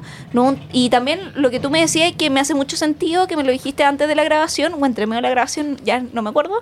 ¿Cómo recordarlo? Cómo recordarlo, que me decías que también es que, que difícil hacer sentir a alguien miedo en esta época. Y leyendo ahora, por ejemplo, eh, eh, Las cosas que perdimos en el fuego, que este libro que leí hace poco, estaba de repente una noche, viernes en la noche, no salí, me quedé en mi apartamento, dije, voy a abrir una botella de vino, me serví una copa, me puse a leer este libro, eran las 12 de la noche dije, "Mm, me gustaría ir a la cocina a buscar algo para comer. No importa, creo que no es necesario, Creo que- creo que me voy a acostar con hambre, ¿cachai? Creo que Porque- caminar, caminar por un pasillo, tu caso todos los días, pero en esta noche, mejor no. porque tiene cuentos que de verdad son terroríficos, Sí, ¿cachai? Eh, y hay momentos que son espeluznantes porque es un espeluznante cotidiano y tú dices, concha, tu esta weá me podría pasar. Entonces, y dentro de esa cotidianidad de lo espeluznante, es que, que lo logre en pleno siglo XXI, 2022, donde ya nada nos sorprende, puta, es bacán. Sí. Y, y siendo que este libro es del 2016, o sea, como que tienes todavía esta contemporaneidad, ¿cachai? De pensar como que es espeluznante hoy por hoy, eh, lo encuentro como un logro. Así que para toda la gente que está en mi modo de Navidad, les recomiendo eh, la literatura Mariana Enríquez. Fantástico. Yo me hice la pregunta, ¿qué película querría ver esta Navidad? Esta Navidad con carnes dark. Querría ver que no fuera típica eh, y que fuera antigua. Y no sé por qué la respuesta que vino de mi inconsciente fue The Taking of Pelham 1, 2, 3. Que es un tremen- un tremen- una tremenda película de robo. Estoy hablando del original de 1974. En todo caso, hubo un remake el 2009. ¿Está en algún streaming esa? Es una pregunta que no me hago porque vivo en la piratería. Yo no sé la verdad. Puede ser que esté en Amazon Prime. Eh, voy a buscarlo mientras hablamos. Eh, y si no, bájela. Eh, yo, sé- yo sé que la, yo sé que la nueva está en. Está en. En, ay, en Netflix. Pero, ¿Pero la nueva vale la pena? Creo que no. No la he visto. La, eh, la nueva, la nueva tiene un tremendo elenco. Tiene, no, sí, ti- tiene- casting malo no tiene. tiene Travolta, Turturro, Gandolfini, de, a Denzel Washington. Eh, más esta tiene a Walter. Tiene una película del año 74 que tiene a Walter Matthau. Eh, ¿Quién más está ahí? Con, eh, Robert Shaw, Martin Balsa y Héctor Elizondo, como olvidarlo. eh, que trata de estos cuatro ex convictos que se deciden a robar o a tomar secuestrado un tren, que no es lo que parece realmente, porque el robo es otro. Es la película de la que Tarantino toma el llamarle a los personajes de Reservoir Dogs eh, Mr. Pink y Mr. Brown. En esta película se llaman así. Eh, como no se conocen, usan, en este caso son Mr. Blue, Mr. Green, Mr. Grey y Mr. Brown. Eh, yo creo que Tarantino nunca le he escuchado decir que lo tomó de aquí. Yo creo que porque en su Es cabeza él piensa que es de obvio, pero, pero es así. Es nada, un peliculón. Vino a mi cabeza desde el inconsciente y yo se la recomiendo a ustedes. La vería ¿De una y otra es vez. el remake? ¿De qué año? ¿No te 2009. acuerdas? 2009. Esta es una película del 74, el remake es de 2009. Y la dejo ahí para cuando usted quiera ver una película que a casi 50 años de su, de su debut eh, sigue intrigando y manteniendo suspenso. El final es un poco cheesy, pero uno le perdona todo en ese estornudo a Walter Matthau. Y con esto, Despedimos el comité. pasando acta como corresponde. Leonardo, Presente. Javier Isabel. presente. Aristóteles, Ay, no. Trufa, Despierta. despierta. Sí, Sí, porque tiene un reprobado en la clase anterior, weón. Sí, vamos mí a no- hablar Yo no olvido. Ni perdón ni olvido. Eh, Recordemos que el, el capítulo anterior era, me perdonó algo. Y suena ahora El timbre de despedida. el timbre de la justicia. Ah, la justicia viene por mí. Perdón. bueno, pero querido. muchas gracias, Ociose. Nos vemos la próxima esta semana. con el recuento de fin de año, con todos los rankings, Con- porque nos cargan los rankings. Así que vamos a hacer mil rankings. Chao, Chao, chao. chao.